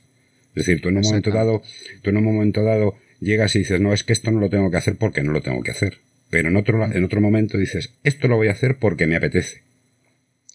Sí, eso es algo que a mí me sorprende que no, no, entienden eh, todos estos sistemas ideológicos, religiosos, que proponen esas normas y, no dejan lugar a ese lado oscuro, ¿no? Cuando es algo que forma parte de nuestra naturaleza y que es necesario. Claro. Y que si intentas suprimirlo, pues te va a explotar es que, lado, eso es así. Es que todas las religiones son coercitivas. Te imponen unas normas y como te salgas de las normas, te anatemizan. O sea, y a mí me parece que una religión que me prohíba algo ya no tiene sentido. ¿No? Claro. Y a lo mejor no es la religión, ahora pues es el linchamiento en las redes sociales, o, o sea, son otros tipos de moralidad que, como, como decía, que, han sustituido la religión, pero que tienen los mismos planteamientos al final. Esta es la forma correcta de hablar, de pensar y de actuar, ¿no? Sí, pero, pero es que ese planteamiento que dices tú es que las redes sociales son una nueva religión de, del siglo XXI. O sea, no el, típico predicador o el típico cura que... No, no, no, no, no. Las redes sociales son la religión eh, preponderante en nuestra sociedad. Porque eh, te están eh, diciendo lo que tienes que hacer, lo que tienes que pensar, cómo tienes que vestir, cómo tienes que actuar. O sea, es muy aburrido. O sea, es muy aburrido. Se en una moralidad pública mm, que lo abarca todo, ¿no? Casi. Y aparte que es muy triste que haya gente que compre eso. Sí, pues en parte por lo que comentabas antes, de, que te creas esa burbuja alrededor, ¿no? Entonces mm. tienes ahí tu, tu sitio a gustito con, con la gente que dice lo que, lo que tú piensas. Y, pues es un refugio psicológico igual que, antes lo era la religión, ¿no? O, otras doctrinas, pues ahora es ese espacio. Hay una reflexión que hace Lene que me llamó la atención. El dolor puede llevarte a cometer locuras. Y a continuación hablaba de, de la venganza. Claro. Sí, eso es otro de esos. Hoy creo que vamos a hablar bastante del lado oscuro, ¿no? Pero ese, ese es otro aspecto del lado oscuro. Es el. Esos puntos disparadores que, tenemos que, hacen salir esos instintos que racionalmente no podemos controlar en, ciertas situaciones, ¿no? Y, y, una de esas es el, es el dolor. El, pues el dolor por la muerte de un ser querido, el, dolor físico, ¿no? De la tortura. O sea, en ese momento tú no sabes cómo vas a reaccionar y no puedes juzgar esas reacciones de una forma moral convencional, ¿no? Creo yo. Y, se refiere, se refiere a eso, claro. que incluso Dorea, una persona hiperracional, pues ante el dolor puede comportarse de, de una forma muy diferente. De hecho, sin desvelar nada del libro, sin hacer ningún spoiler y sin destriparlo, Dorea, mm, y ya sabes a dónde me refiero, cuando sucede algo, eh, se lleva un, un palo impresionante. Sí, sí, se lleva varios palos, pero bueno, en concreto uno. Y ahí está la, la, parte interesante de la ciencia ficción. Puedes plantear situaciones que hoy en día no, podríamos vivir, ¿no? Porque no existe la, tecnología, el contexto para eso. Y, pero que son, que son duros, ¿no? Hmm. Y diferentes a lo que hoy experimentamos. ¿no? Eso es algún tema que me gusta mucho también de, de Stanislav Lem. Él dice que hay valores que ahora nos parecen lo más, lo más obvio del mundo, pero que cambiarán con la tecnología. Por ejemplo, él, habla en concreto del, del, dolor de la muerte, ¿no? De la, de la mm. pérdida. Bueno, y él dice, ¿y qué pasa si mañana tenemos una máquina que, que nos permite restaurarnos, ¿no? Mm. Guardamos un backup del, del disco y el concepto de muerte desaparece, pero además el delito de matar a alguien ya no tiene el mismo significado, ¿no? Mm, no sé yo hasta qué punto legalmente si quitarán significado a, cargarse a alguien por mucho que pueda volver otra vez a la vida. Em, eso tiene unas connotaciones morales y éticas bastante, bastante importantes. Esto me recuerda a otra serie que me encanta, Altered Carbon, en la cual eh, les implantaban desde, desde niños un, un microchip, una especie de bolita, en, la nuca, o sea, en la zona del cerebelo allí, y ahí grababan todas, iba grabando la vida. Si su cuerpo moría, automáticamente cogían otro, trasladaban, eso iba evidentemente guardado en, una, en un ordenador central, y transmitían los datos que había recibido hasta el momento de la muerte y lo metían en otro cuerpo y ya está. Y eso ya seguía viviendo con otro cuerpo, pero seguía siendo, siendo la persona. Y a lo que has dicho tú de que las preguntas, o sea, las, las respuestas cambian a medida que la tecnología vaya avanzando, eh, que, perdón, las, respuestas que cambian con la tecnología, me viene a la memoria un, eh, un libro de Richard Bach, el Manual del Perfecto Mesías, y en una de las, de las eh, introducciones al capítulo decía lo siguiente, a medida que va pasando el tiempo, verás que las mismas preguntas cambian las respuestas. Y tiene una razón como, como un pino de grande. Claro. Y ese, ese problema del de la, el trasplante de la conciencia o de la replicación de la conciencia, que es una... Bueno, la pregunta sobre la conciencia y la individualidad personal siempre ha sido una pregunta filosófica. Ha pasado al terreno de, de la ciencia ficción y casi al terreno de la, de la tecnología, ¿no? Puede ser que sea factible coger, ¿no? digitalizar de alguna manera nuestra estructura mental y llevarla a otro soporte. ¿Qué va a pasar, no? Entonces con el concepto de, de persona se puede replicar y crear n clones de, de Carlos o de Salvador o alterarlos. Eso me parece éticamente dudoso. Claro, pero va a cambiar, el, va a cambiar la valoración. Sí, pero por, tú imagínate que hay 14 Carlos. O sea, eso sería, vamos, 14 personas haciendo podcast. Ojo, que cada uno lo haría de su, a su forma. Claro, y te podrías turnar para descansar. Eso sí, pero entiéndeme, eh, yo pienso que si se llega a conseguir transferir la conciencia y la conciencia a una máquina y que luego te la puedan implantar mediante un, mediante, o sea, te la puedan retornar mediante un implante que te sirva de, receptáculo de, lo que tú eres, eh, yo creo que mm, no van a no van a, a, plantearse decir sacar 8 o 10, no, no, no. Yo creo que la persona, evidentemente los que tengan dinero se harán clones, clones de sí mismos y le implantarán la, la, la conciencia. Es decir, mm, siempre nos circunscribimos al que tiene dinero tiene un servicio premium y el que tiene un no tiene dinero pues se conforma con el cuerpo que le toque que te pueden poner en un cuerpo de, de, un hombre o te pueden poner en un cuerpo de una mujer. Entonces vas a estar siempre ya con las clases sociales y con, y con la preponderancia del dinero. Pero ya te digo, esto yo considero que no tienen, no tiene gran, gran, em, gran problema el que en un momento determinado se llegue a esta, a esta tecnología, pero como apliquen la tecnología va a ser lo complicado. Como siempre, sí. Es que es así. Vamos a seguir porque hablas de antropocentrismo en tu novela. Dice ceguera para ver lo que se aparta de los esquemas humanos. Sí, eh, ahí hay una extrapolación. Siempre la, ciencia ficción intenta extrapolar más allá de los conceptos habituales.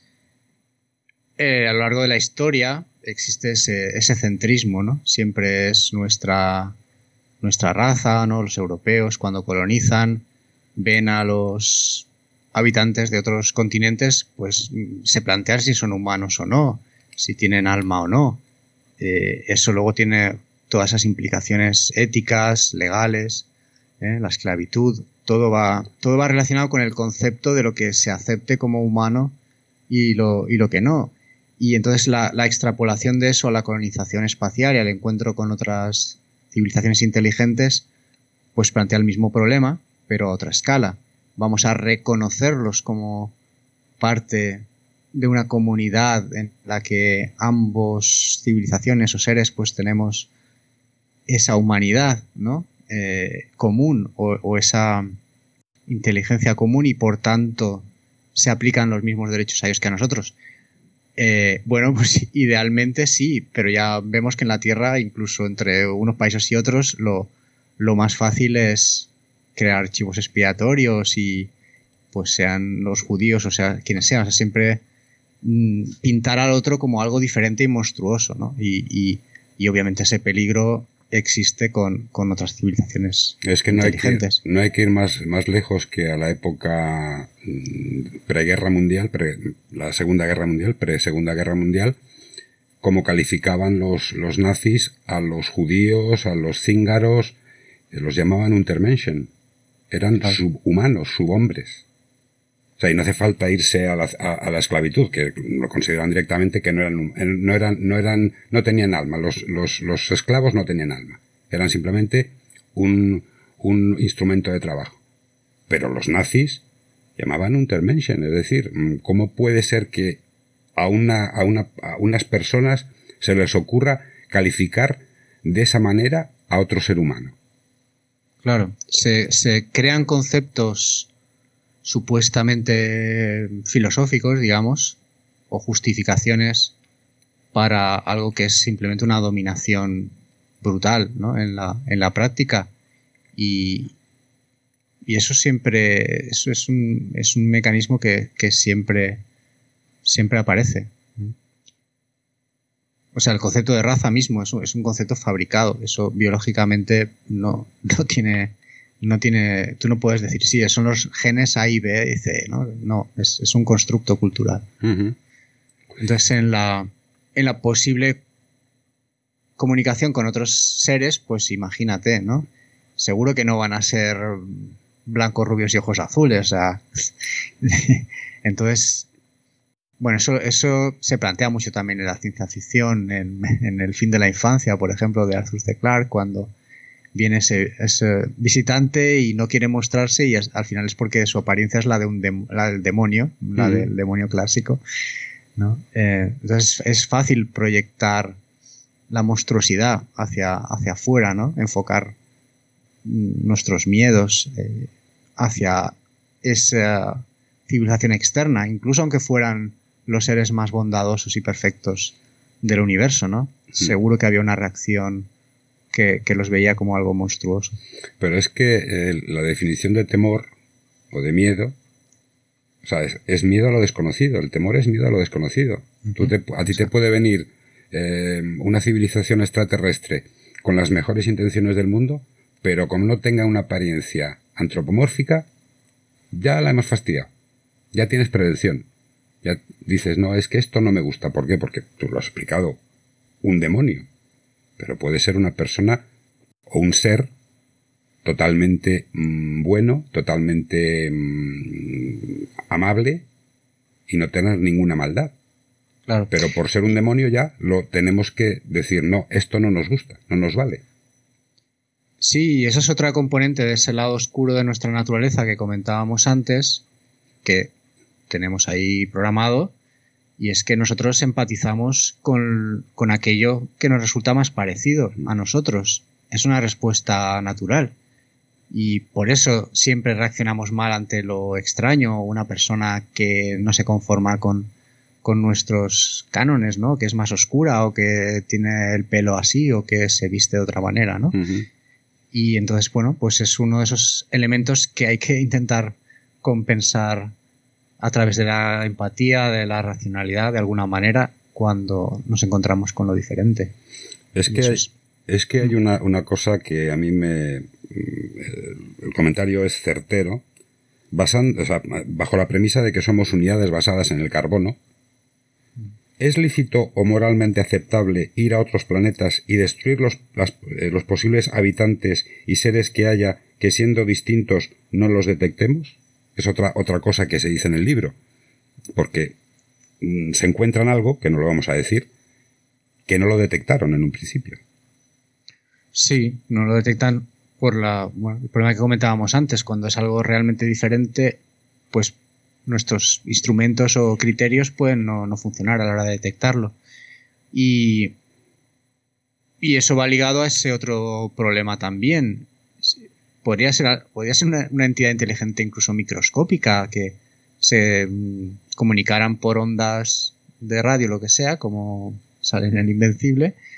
Y entonces, claro, es tan diferente a nuestro concepto de comportamiento inteligente que ni siquiera nos damos cuenta y lo destruimos. Es como el humano que pisa un hormiguero, ¿no? Hmm. Pues hoy en día, quizás algún día sepamos que los pulpos o los delfines realmente son inteligentes y se están de, hecho, comunicando. de hecho, el delfín es inteligente y tienen ah. su lenguaje. Es decir, no es un lenguaje con voz, no es un lenguaje como tenemos nosotros, la comunicación entre ellos es fluida y es, y es estructurada. O sea, se puede considerar un lenguaje. Lo que pasa es que no lo entendemos. No hay un traductor. Claro, y porque no tienen constructos culturales, tecnológicos como los que tenemos nosotros, no construyen ciudades o no utilizan herramientas, pues no consideramos que son inteligentes. Entonces, es problemático ese criterio de, de inteligencia. Eh, hoy por hoy se tienen ciertas precauciones cuando se envían sondas a Marte, bueno, pues van esterilizadas, hay una serie de protocolos para no, para no llevar microbios allí. Pero en la práctica, cuando ese proceso sea mucho más caótico, pues, pues eso, solo el hecho de llevar microbios a otro planeta puede ser problemático, igual que el caso que decíamos de los europeos en, en América. No, hombre, los europeos llevaron la viruela y mataron, mataron eh, pueblos enteros por, por la infección de la viruela que, que, no la conocían, que no tenían defensas para, ese, para esa enfermedad. Sin decir nada eh, de, de, lo que se encuentran, eh, cuando están en una caverna, rodeados de unos seres, eh, los cataloga Mitch como ramapitecos. Esto me hizo mucha gracia. bueno, es un juego de palabras como Michas es tan, sarcástico, hmm.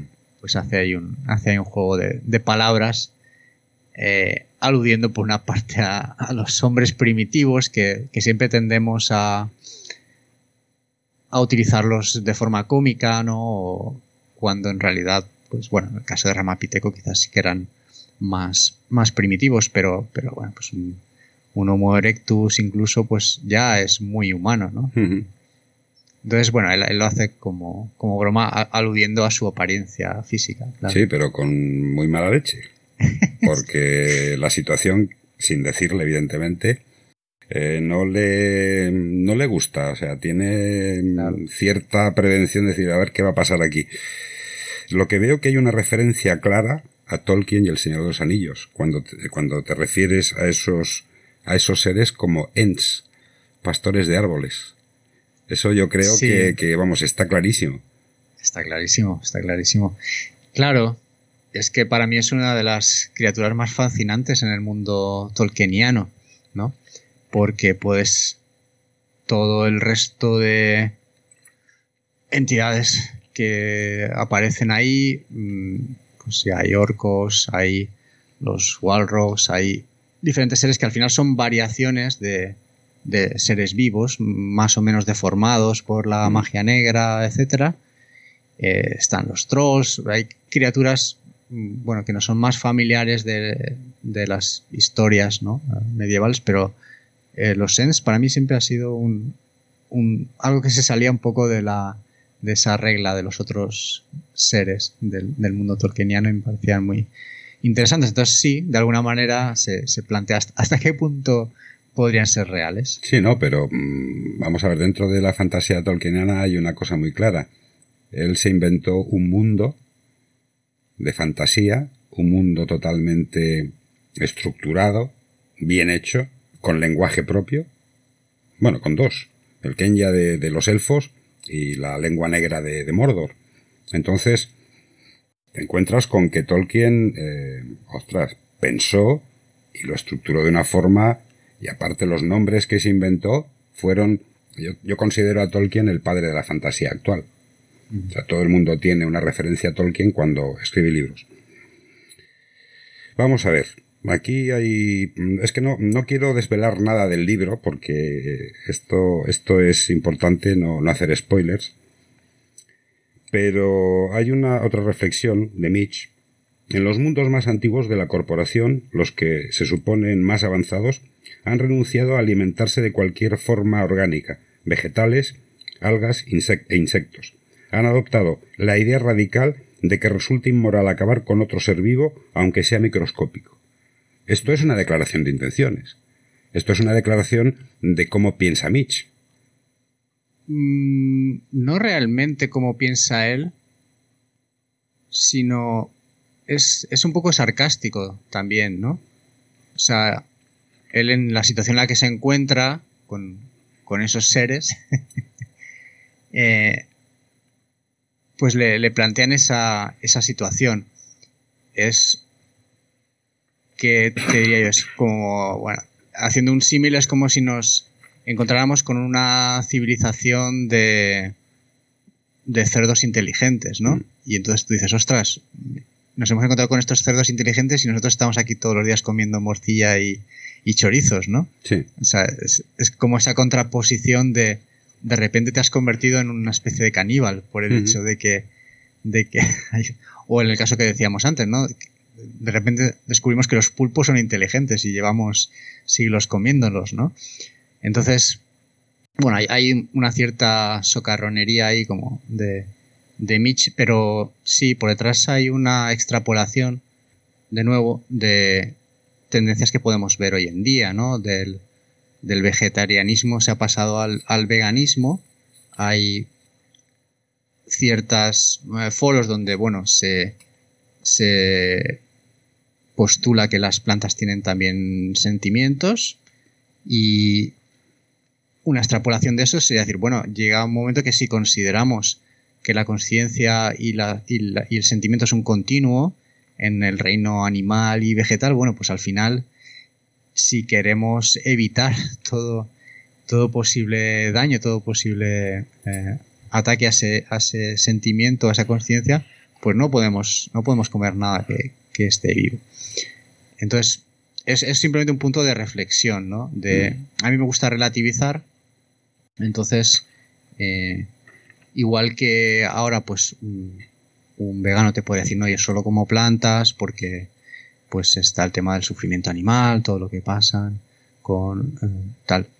Y sí, bueno, pero tú te estás comiendo también un ser vivo, ¿no? Entonces alguien quizás, simplemente en términos morales, como la moral evoluciona, que comentábamos antes, dentro de 100 años ese comportamiento vegano puede ser totalmente inmoral.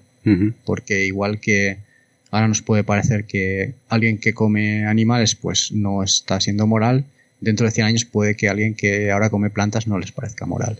Es que, es que dicen, según experimentos que han hecho, que las plantas son seres sentientes.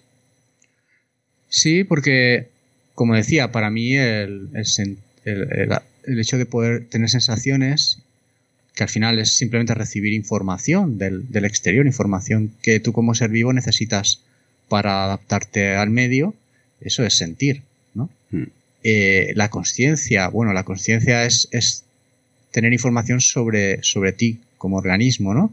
Sobre tu integridad estructural, sobre si, si te pasa algo que, que, te, que, es un daño a tu integridad, eso lo tienes que sentir como dolor, es una señal de aviso, etc. Entonces, para mí todo eso es una continuidad en la, en la evolución. La, la conciencia no puede haber aparecido de la noche a la mañana. Entonces, desde ese punto de vista, yo sí que estoy de acuerdo, que, que son seres sintientes, como lo es una ameba también, ¿no? A su, a su escala. El problema entonces es donde pones el, punto de corte, ¿no? Entre, entre lo que puedes aceptar en términos de causar daño a, un ser con esas características y que no puedes aceptar. Hmm. Y eso seguramente evolucionará. Sí, tiene que evolucionar. el tiempo. Cuando eh, una civilización es tecnológicamente más avanzada, se producen diferencias culturales, que son demasiado grandes, esto lo dice Dorea. Eh, ¿Tú crees que llegaremos en algún momento determinado, en este futuro incierto y totalmente, bajo mi punto de vista, caótico? Porque colonizar el espacio va a ser una tarea ardua, bajo la premisa de que va a ser una depredación humana mm, total, porque van a mm, coger recursos naturales que se van a acabar en la Tierra, que es lo que plantea el libro, que la, mm. em, se, se, han agotado los recursos en la Tierra, se va a otros mundos a conseguir esos recursos para mandarlos a la Tierra. Es decir, las diferencias culturales con esa posible civilización que encontremos van a ser insalvables o va a poder llegar a tener un entente. Van a estar en, un entente las dos partes. ¿Cómo lo ves? Yo quiero pensar que sí, soy optimista en, en general. Hay un punto que es, debe ser común a cualquier inteligencia y que es la curiosidad. Entonces, al menos inicialmente va a haber una, un deseo de, comprensión, de acercamiento de, de, algún tipo. En la siguiente fase ya va a depender de la estrategia y la situación de cada, de cada una de esas culturas. Lo que decíamos antes, pues si una cultura, su estrategia de éxito ha sido mm, la expansión a cualquier coste y arrasar con otras que, encuentra, pues ahí, obviamente, en el momento que se descubra eso, va a haber un, va a haber un conflicto. Em, los tiempos a escala cósmica son enormes. Eh, nosotros llevamos solamente, pues no lo sé, pongamos 100.000 años de evolución cultural y, más rápidamente con desarrollo técnico-científico en los pocos miles de años. Es un tiempo muy, muy corto en términos cósmicos. Eh, como plantea Clark, por ejemplo, en 2001 y sus secuelas, ¿no? Una civilización que ha evolucionado durante mucho tiempo es que puede parecerse muy poco a nosotros, quizás incluso físicamente ya no son ni entidades materiales, son pura energía, con lo cual los conceptos que manejan y cómo ven el mundo es totalmente diferente. Entonces la distancia puede ser demasiado grande para que haya una comunicación o incluso un interés eh, efectivo, ¿no? Como decíamos antes, el, el, hombre que ve unas hormigas, bueno, pues no tiene especial interés en entender las hormigas, ¿no? Porque están como a otro nivel. Es difícil saberlo. De hecho, hay una novela de Richard Bach, Juan Salvador Gallota, que mm, es uno de mis libros de cabecera, que me encanta. Cuando Juan Salvador se hace migas contra el muro contra el que se estrella y, digámoslo así, cambia de fase. Ha evolucionado hasta este punto, un punto A, tiene un accidente traumático y automáticamente se convierte en energía. ¿Tú crees que el ser humano acabará convirtiéndose en energía simplemente por la ley de termodinámica, la energía ni se crea ni se destruye, simplemente se transforma. ¿Nos transformaremos en algo distinto de pura energía? Eventualmente puede ser posible, pasando por ciertas, por ciertas fases. Esto es algo que se está debatiendo ahora mucho con el concepto de transhumanismo, que habrás oído mencionar. Eh, entonces, es algo que ya plantea, por ejemplo, Olaf Stapledon con sus novelas donde plantea la evolución de la humanidad a miles de años vista, pues bueno, la manera en la que se plantea incluso ya de forma bastante factible o, al menos eso quieren pensar, pues eh, una de las, de las, la primera fase sería convertirnos en cibos, ¿no? Por así mm. decir, o sea, solucionar los problemas de nuestro envejecimiento físico metiéndonos en un cuerpo que, que sea una máquina y que se pueda reparar, etcétera pero siempre queda el cerebro. Entonces ese sería el siguiente paso, ¿no? Otro, otro soporte físico para el cerebro. Y ahí entramos en el problema de la trasplante de la conciencia o del uploading, el mind uploading. Y una vez llegas ahí, una vez llegas a, a un soporte digital de la conciencia, pues tienes una inmortalidad, a priori. El pasar a un estado de pura energía requeriría una tecnología para poder controlar esa energía, que en, las películas siempre tienes el campo de energía, ¿no? que, para los torpedos de, protones, pero en la realidad esa, esa tecnología no existe. No sabemos cómo configurar en el espacio un campo de energía que se pueda sostener y que tenga su estructura, pero es, es posible que, existan esas, esas formas de, materia. O se podría hacer como postuló eh, Asimov, los cerebros, los cerebros positrónicos. Claro. Ya hemos llegado al límite de miniaturización de lo que podemos construir con cerebros electrónicos o circuitos electrónicos. el tamaño del electrón es demasiado grande para reducirlo más y entonces pues se plantean circuitos utilizando luz o utilizando otras partículas que tengan que sean más pequeñas ¿no? en términos ondulatorios. En, él se inventó completamente lo de cerebro positrónico porque se había descubierto en el año 31 el positrón y era, sonaba guay, ¿no? Sonaba, sonaba estupendo. Yo mm, lo que veo que en esta, en tu novela, hay, tenía aquí unos apuntes, pero no los, no los voy a comentar porque sería ya hacer mucho spoiler. Entonces, eh, lo que no queda spoiler se puede, se puede hablar. En tu novela planteas un debate moral. Sí, sí. Subyaciendo el, el tema, el hilo conductor que subyaces es un debate moral del que ya hemos estado hablando, ¿no? De, mm. de, de esa reacción ante el encuentro con otra cultura diferente y que por supuesto tiene todo ese bagaje histórico de, los muchos casos que, hemos tenido en nuestra historia humana, extrapolado a una situación incluso más, más difícil de comunicación que como es con otra, con otra inteligencia. Entonces ahí, eh, bueno, efectivamente aparecen esas diferentes posiciones con los personajes y con otras entidades que también aparecen en la historia y que, que bueno, pues tienen esas actitudes más agresivas o, o más, bueno, intentando buscar una conciliación y quizás sea también Len el que al final da la, como el resumen o la, la moral de la, de la, historia o el planteamiento utilizando un símil biológico que es el de la simbiosis. De la simbiosis quería hablar yo aparte, que luego tengo otra, otra, otro tema que también está implícito en el libro. En la simbiosis, dice Lene, yo misma, yo mismo, soy un ejemplo de hibridad. Siempre he sentido que había nacido para mediar entre dos formas de vida, uniéndolas a pesar de las dificultades. Ahora tengo la seguridad de que esa, esa y no otra es mi misión. O sea, es, es una declaración de intenciones total. Sí, Sí, yo creo que ese es el. Claro, de alguna manera, como hemos visto, conecta con su psicología personal, con su, con su misión dentro de la tripulación, que es el conciliar esa impulsividad alocada de Mitch con, con la normatividad de Dorea, pero pues también tiene esa distancia, igual que la tiene, tiene cierta distancia de la psicología humana, también tiene una cierta distancia del antropocentrismo humano, porque él no es exactamente, ella no es exactamente humana, entonces también puede verlo como desde fuera y darse cuenta de los elementos comunes y del mutuo beneficio de esa simbiosis.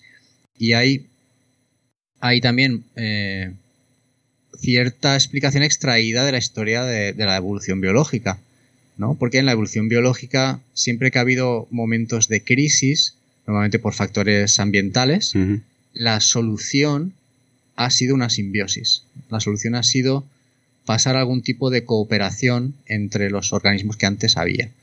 Está el, mismo ejemplo de la reproducción sexual, ¿no?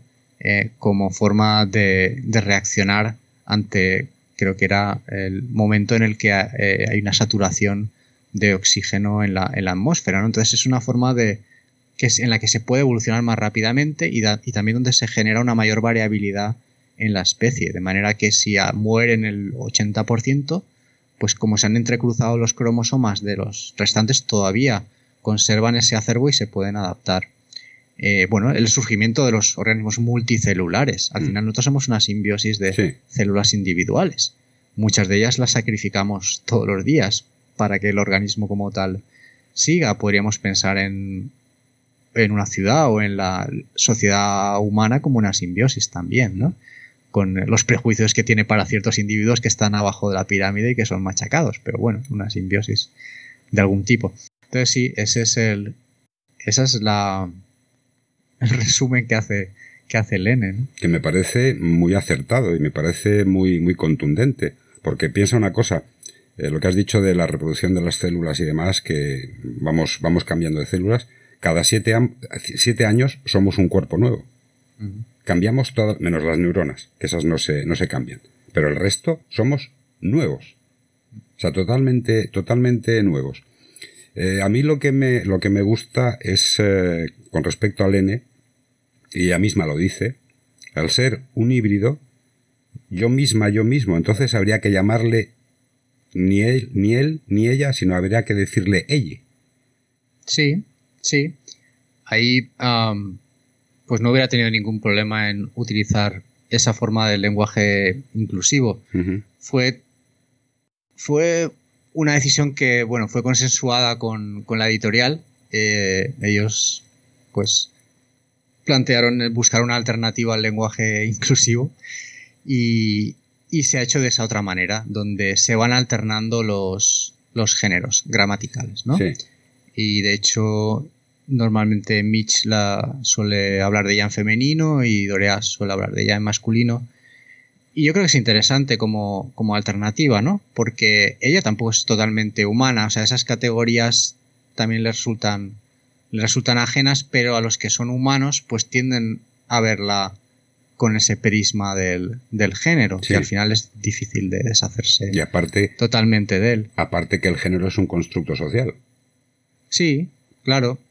Y entonces ella, igual que puede cambiar físicamente, pues también puede presentar esas diferentes fachadas de género cuando es necesario. A mí lo que me, parece, eh, lo que estamos eh, dando en este podcast, es eh, un cierto, cierto mm, cariz críptico, porque no se puede desvelar la novela. Porque si desvelas lo que pasa, pierde ya el interés. Entonces me gusta este cripticismo que tenemos, eh, esta complicidad críptica que, que está. Como vamos rodeando. Sí, no, es que. Claro, es que yo he buscado, yo, yo, he tomado notas de la novela, entonces eh, hay cosas que, que, he descartado porque serían mm, demoledoras y, y serían, sería mucho. Entonces, hay una cosa que, que, sí, que sí voy a comentarte porque es, eh, es fundamental hacerlo eh, la teoría de los mundos múltiples. Entonces, yo me acuerdo de una película, que seguro que tú la has visto, la de Los hombres de negro, cuando al final de la película, de la primera parte creo que es, eh, se ve una foto de la, o sea, una animación de la Vía Láctea, luego todo el universo, metido en una canica, y viene un bicho que será enorme de grande, y coge la canica y la mete en la bolsa, y nuestro universo está en una canica. O sea, eso me pareció de un, de un grafismo, vamos, demoledor. O sea, decir, que nosotros podamos estar en un juguete de una civilización, de unos seres, que imagínate el tamaño. O sea, ¿tú crees que esto es posible? Yo creo que es posible.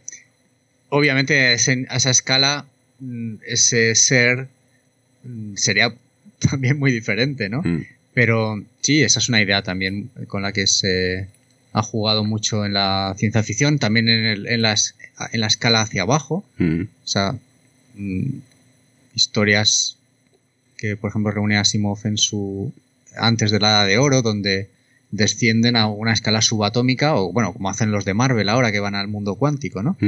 Entonces, también los, los, esas partículas pueden ser universos en sí mismos. Y no es tan descabellado, o sea, ha habido teorías eh, físicas que, que, de alguna manera apuntan hacia ahí. Por ejemplo, Einstein en el año 39, eh, creo, bueno, en uno de sus artículos más famosos donde precisamente ah, aparece la idea del agujero del agujero del agujero de gusano que conecta mm. dos universos, él plantea inicialmente esa idea para explicar lo que son las partículas de nuestro universo, porque en su teoría de la relatividad general el espacio-tiempo se deformaba con la gravedad y eso explicaba el movimiento, pero no explicaba qué era la masa, qué eran las partículas. Entonces él piensa que podrían ser agujeros negros, con lo cual al final tendrías como hay una puerta hacia otro, hacia otro universo, quizás. Entonces es una, es una idea que es compatible con lo que sabemos de la, de la ciencia. Tenemos el modelo del Big Bang, pero eso perfectamente puede ser una burbuja dentro de un universo con una escala mucho más amplia y muchos científicos definen ese concepto de multiverso en el sentido de que nuestro universo sería como una burbuja en un conjunto de, de muchos universos, incluso con diferentes leyes físicas, lo cual explicaría quizás por qué nuestro universo tiene las características tan particulares que tiene, porque sería uno de ellos donde ha evolucionado la, vida y por tanto tiene ciertas características. Es que, eh, por lo que yo tengo entendido, y si me equivoco me corriges, en todo el universo hay las mismas leyes físicas, en nuestro universo. En nuestro universo observable y que hoy por hoy hayamos detectado, sí. Lo que pasa es que como partimos de esa hipótesis, partimos de la hipótesis que las leyes físicas no varían, eh, de alguna manera estamos corroborándolo. Es como un poco de razonamiento circular, pero bueno, sí, no estamos viendo las galaxias lejanas, por ejemplo, ahora más lejanas todavía en el tiempo con el telescopio James Webb y la apariencia que tienen pues es muy similar a las galaxias más modernas. No vemos nada raro que nos indique que, hay unas leyes físicas muy diferentes. Aún así, se, hay constantes físicas que se ha planteado que puedan variar con el tiempo. La, la fuerza de la gravedad, por ejemplo. Pero como la teoría actual es que las fuerzas que conocemos estaban unificadas al principio del Big Bang y se separaron, se diferenciaron después del Big Bang, con unas constantes que nadie sabe de dónde salen, o sea, porque tienen la fuerza relativa que tienen, eso en otro universo podría haber pasado de forma diferente. Eso es lo que la física plantea, porque no tenemos una explicación de por qué son así y no de otra manera lo cual llevaría a, físicas, a fuerzas muy diferentes. Y de hecho, con el telescopio James Webb han visto mm, allá muy lejos, yo no te digo dónde porque eso es una locura el, espacio, o sea, el, la distancia, han visto dos agujeros negros que están chocando. Mm.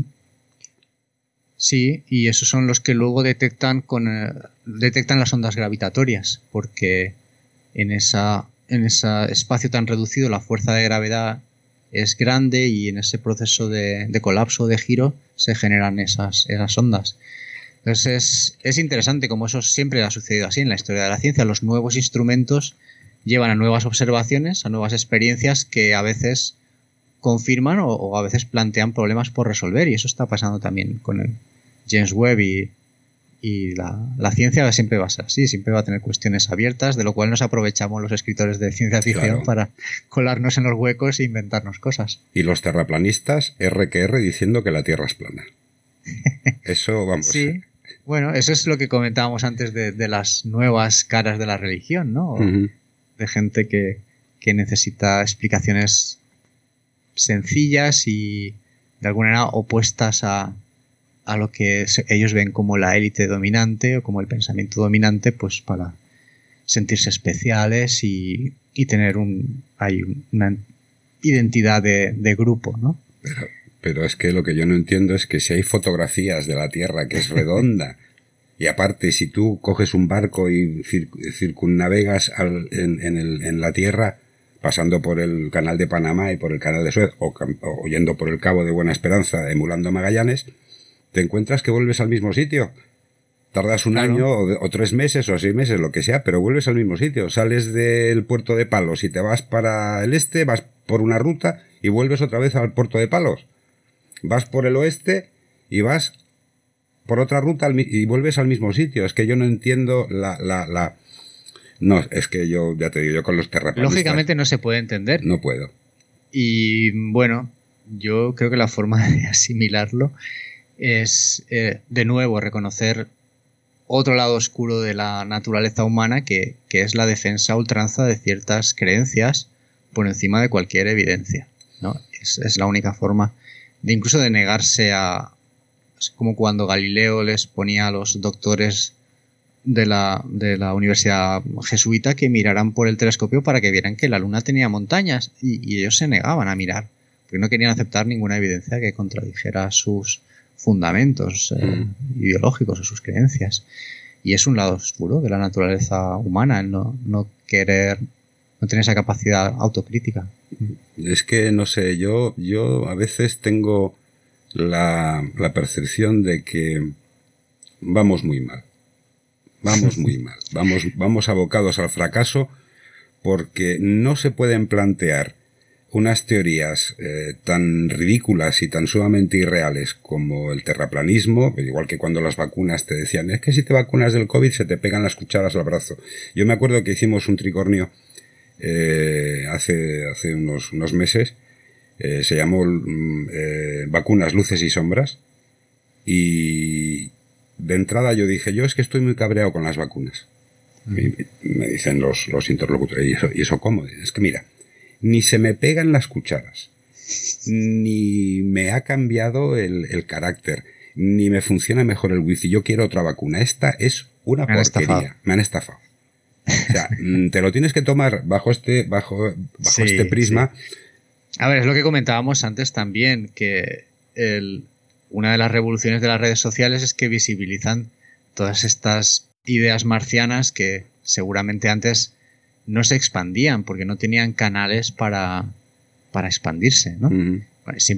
siempre, han existido grupos marginales, sectas de todo tipo que atraían a, gente que, que, tenía esa necesidad de sentirse diferente dentro de un, entorno particular, pero bueno, pues ahora les es fácil el compartir esos, esos mensajes. Entonces pasa como siempre que cada tecnología tiene su lado bueno y su lado malo, pero no sé, yo, yo intento ver intento alejarme, ¿no? Como decía Voltaire, la, perspectiva de Sirio, ¿no? Alejarme un poco en el tiempo y en el espacio para relativizar eh, nuestra situación eh, en la historia y, bueno, pues darte cuenta que al final es lo mismo que ha habido siempre respecto a la naturaleza humana y nuestros, y nuestros problemas mentales, si lo queremos llamar así, solo que, bueno, amplificado con la visibilidad que, que da esta tecnología. Sigo diciendo que es muy peligroso muy peligroso. Pues em, vamos a poner el, corolario a, este podcast. Luego te tengo que hacer la pregunta obligada del podcast, no te olvides. Hay una frase que me encanta, que yo creo que resume todo, todo el libro. Las mejores edades de Idnis están por llegar. Mm. Eso a mí me encantó. Porque en el fondo tu libro es un libro, un canto a la esperanza. Claro.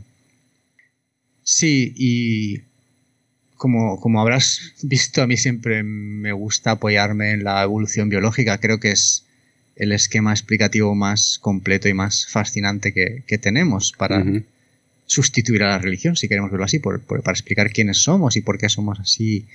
y, y, y te da también esa relatividad de visión de la que, la que comentaba antes. Entonces, incluso en, el peor de los tiempos, siempre existe esa seguridad de que, de que la resiliencia, como se dice ahora, de la vida es muy fuerte y nuestra resiliencia como especie también, ¿no? Entonces, bueno, pues lo que, lo que se plantea al final es que en esa, esa evolución, pues lo mejor siempre puede estar por venir. Hmm. y ellos lo ven así porque llegados a esa mensaje final de simbiosis, pues se abre una, se abre una, una puerta nueva al futuro. Un horizonte nuevo. Sí. Bueno, como esto ya se está acabando, te voy a hacer la pregunta obligada de jarabe de micro. Y es la ah, siguiente. ¿Cuál es la pregunta que nunca te han hecho? pues estuve pensando cómo, cómo responder a esa pregunta sobre las preguntas que nunca me han hecho. Y, precisamente, y esto no, lo había, o sea, lo había pensado así ya y ha sido una coincidencia, pero precisamente tiene que ver con lo que comentábamos del lado oscuro de la naturaleza humana. Y no solo es que no me han hecho a mí ese tipo de preguntas, sino que yo creo que normalmente nos inhibimos, quizás con buen sentido, mm. para no realizar ese tipo de preguntas, pero hay preguntas que serían muy duras de contestar y estaba pensando en, algunas como, por ejemplo, ¿cuál es la cosa más horrenda que has hecho en tu vida? ¿A, quién has causado el daño más, más horrible ¿no? en, tu vida? O mm, dime una fantasía de la que te sientas avergonzado, ¿no? O o sea, de alguna manera no es, no es muy educado el, plantear preguntas que, que, llevan a destapar lo más oscuro que lleva otra, otra persona y por suerte no hay mucha gente que haga ese tipo de, de preguntas. Mm, pero sería, sería eh, lícito preguntarlo. Por supuesto, sí, es lícito preguntar, preguntar cualquier cosa. Y también es lícito negarse a responder. No, evidentemente, evidentemente yo tengo, yo tengo eh, la potestad de hacerte la pregunta que yo quiera y tú tienes la potestad de contestarme lo que te dé la gana. Claro. O sea, esa es la cuestión. Lo que pasa que mm, el, planteamiento que, hay actualmente yo le veo eh, muy como muy inquisitivo, muy, muy pertinaz y están queriendo sacar lo peor de cada uno, eh, porque a la gente le interesa. El, el, mm. morbo, el morbo es, eh, el morbo vende. Entonces, mm, no se plantean cosas más amables, más, más cotidianas, más, no sé, de otra manera. Yo, yo me acuerdo de, de la tira cómica de Charles Schultz con Snoopy y Carlitos. Están los dos mirando al sol, a una, una puesta de, de, sol por la tarde. Y eh, está Carlitos ahí de espaldas y Snoopy de espaldas también en su caseta. Y le dice Snoopy a, eh, sí, Snoopy a Carlitos, dice, la felicidad está en un plato de patatas fritas. Fíjate tú qué sencillo y yo tengo la convicción de que nosotros, la vida es muy sencilla vivirla, nos la complicamos nosotros. Tiene que ver mucho con la actitud de cada uno.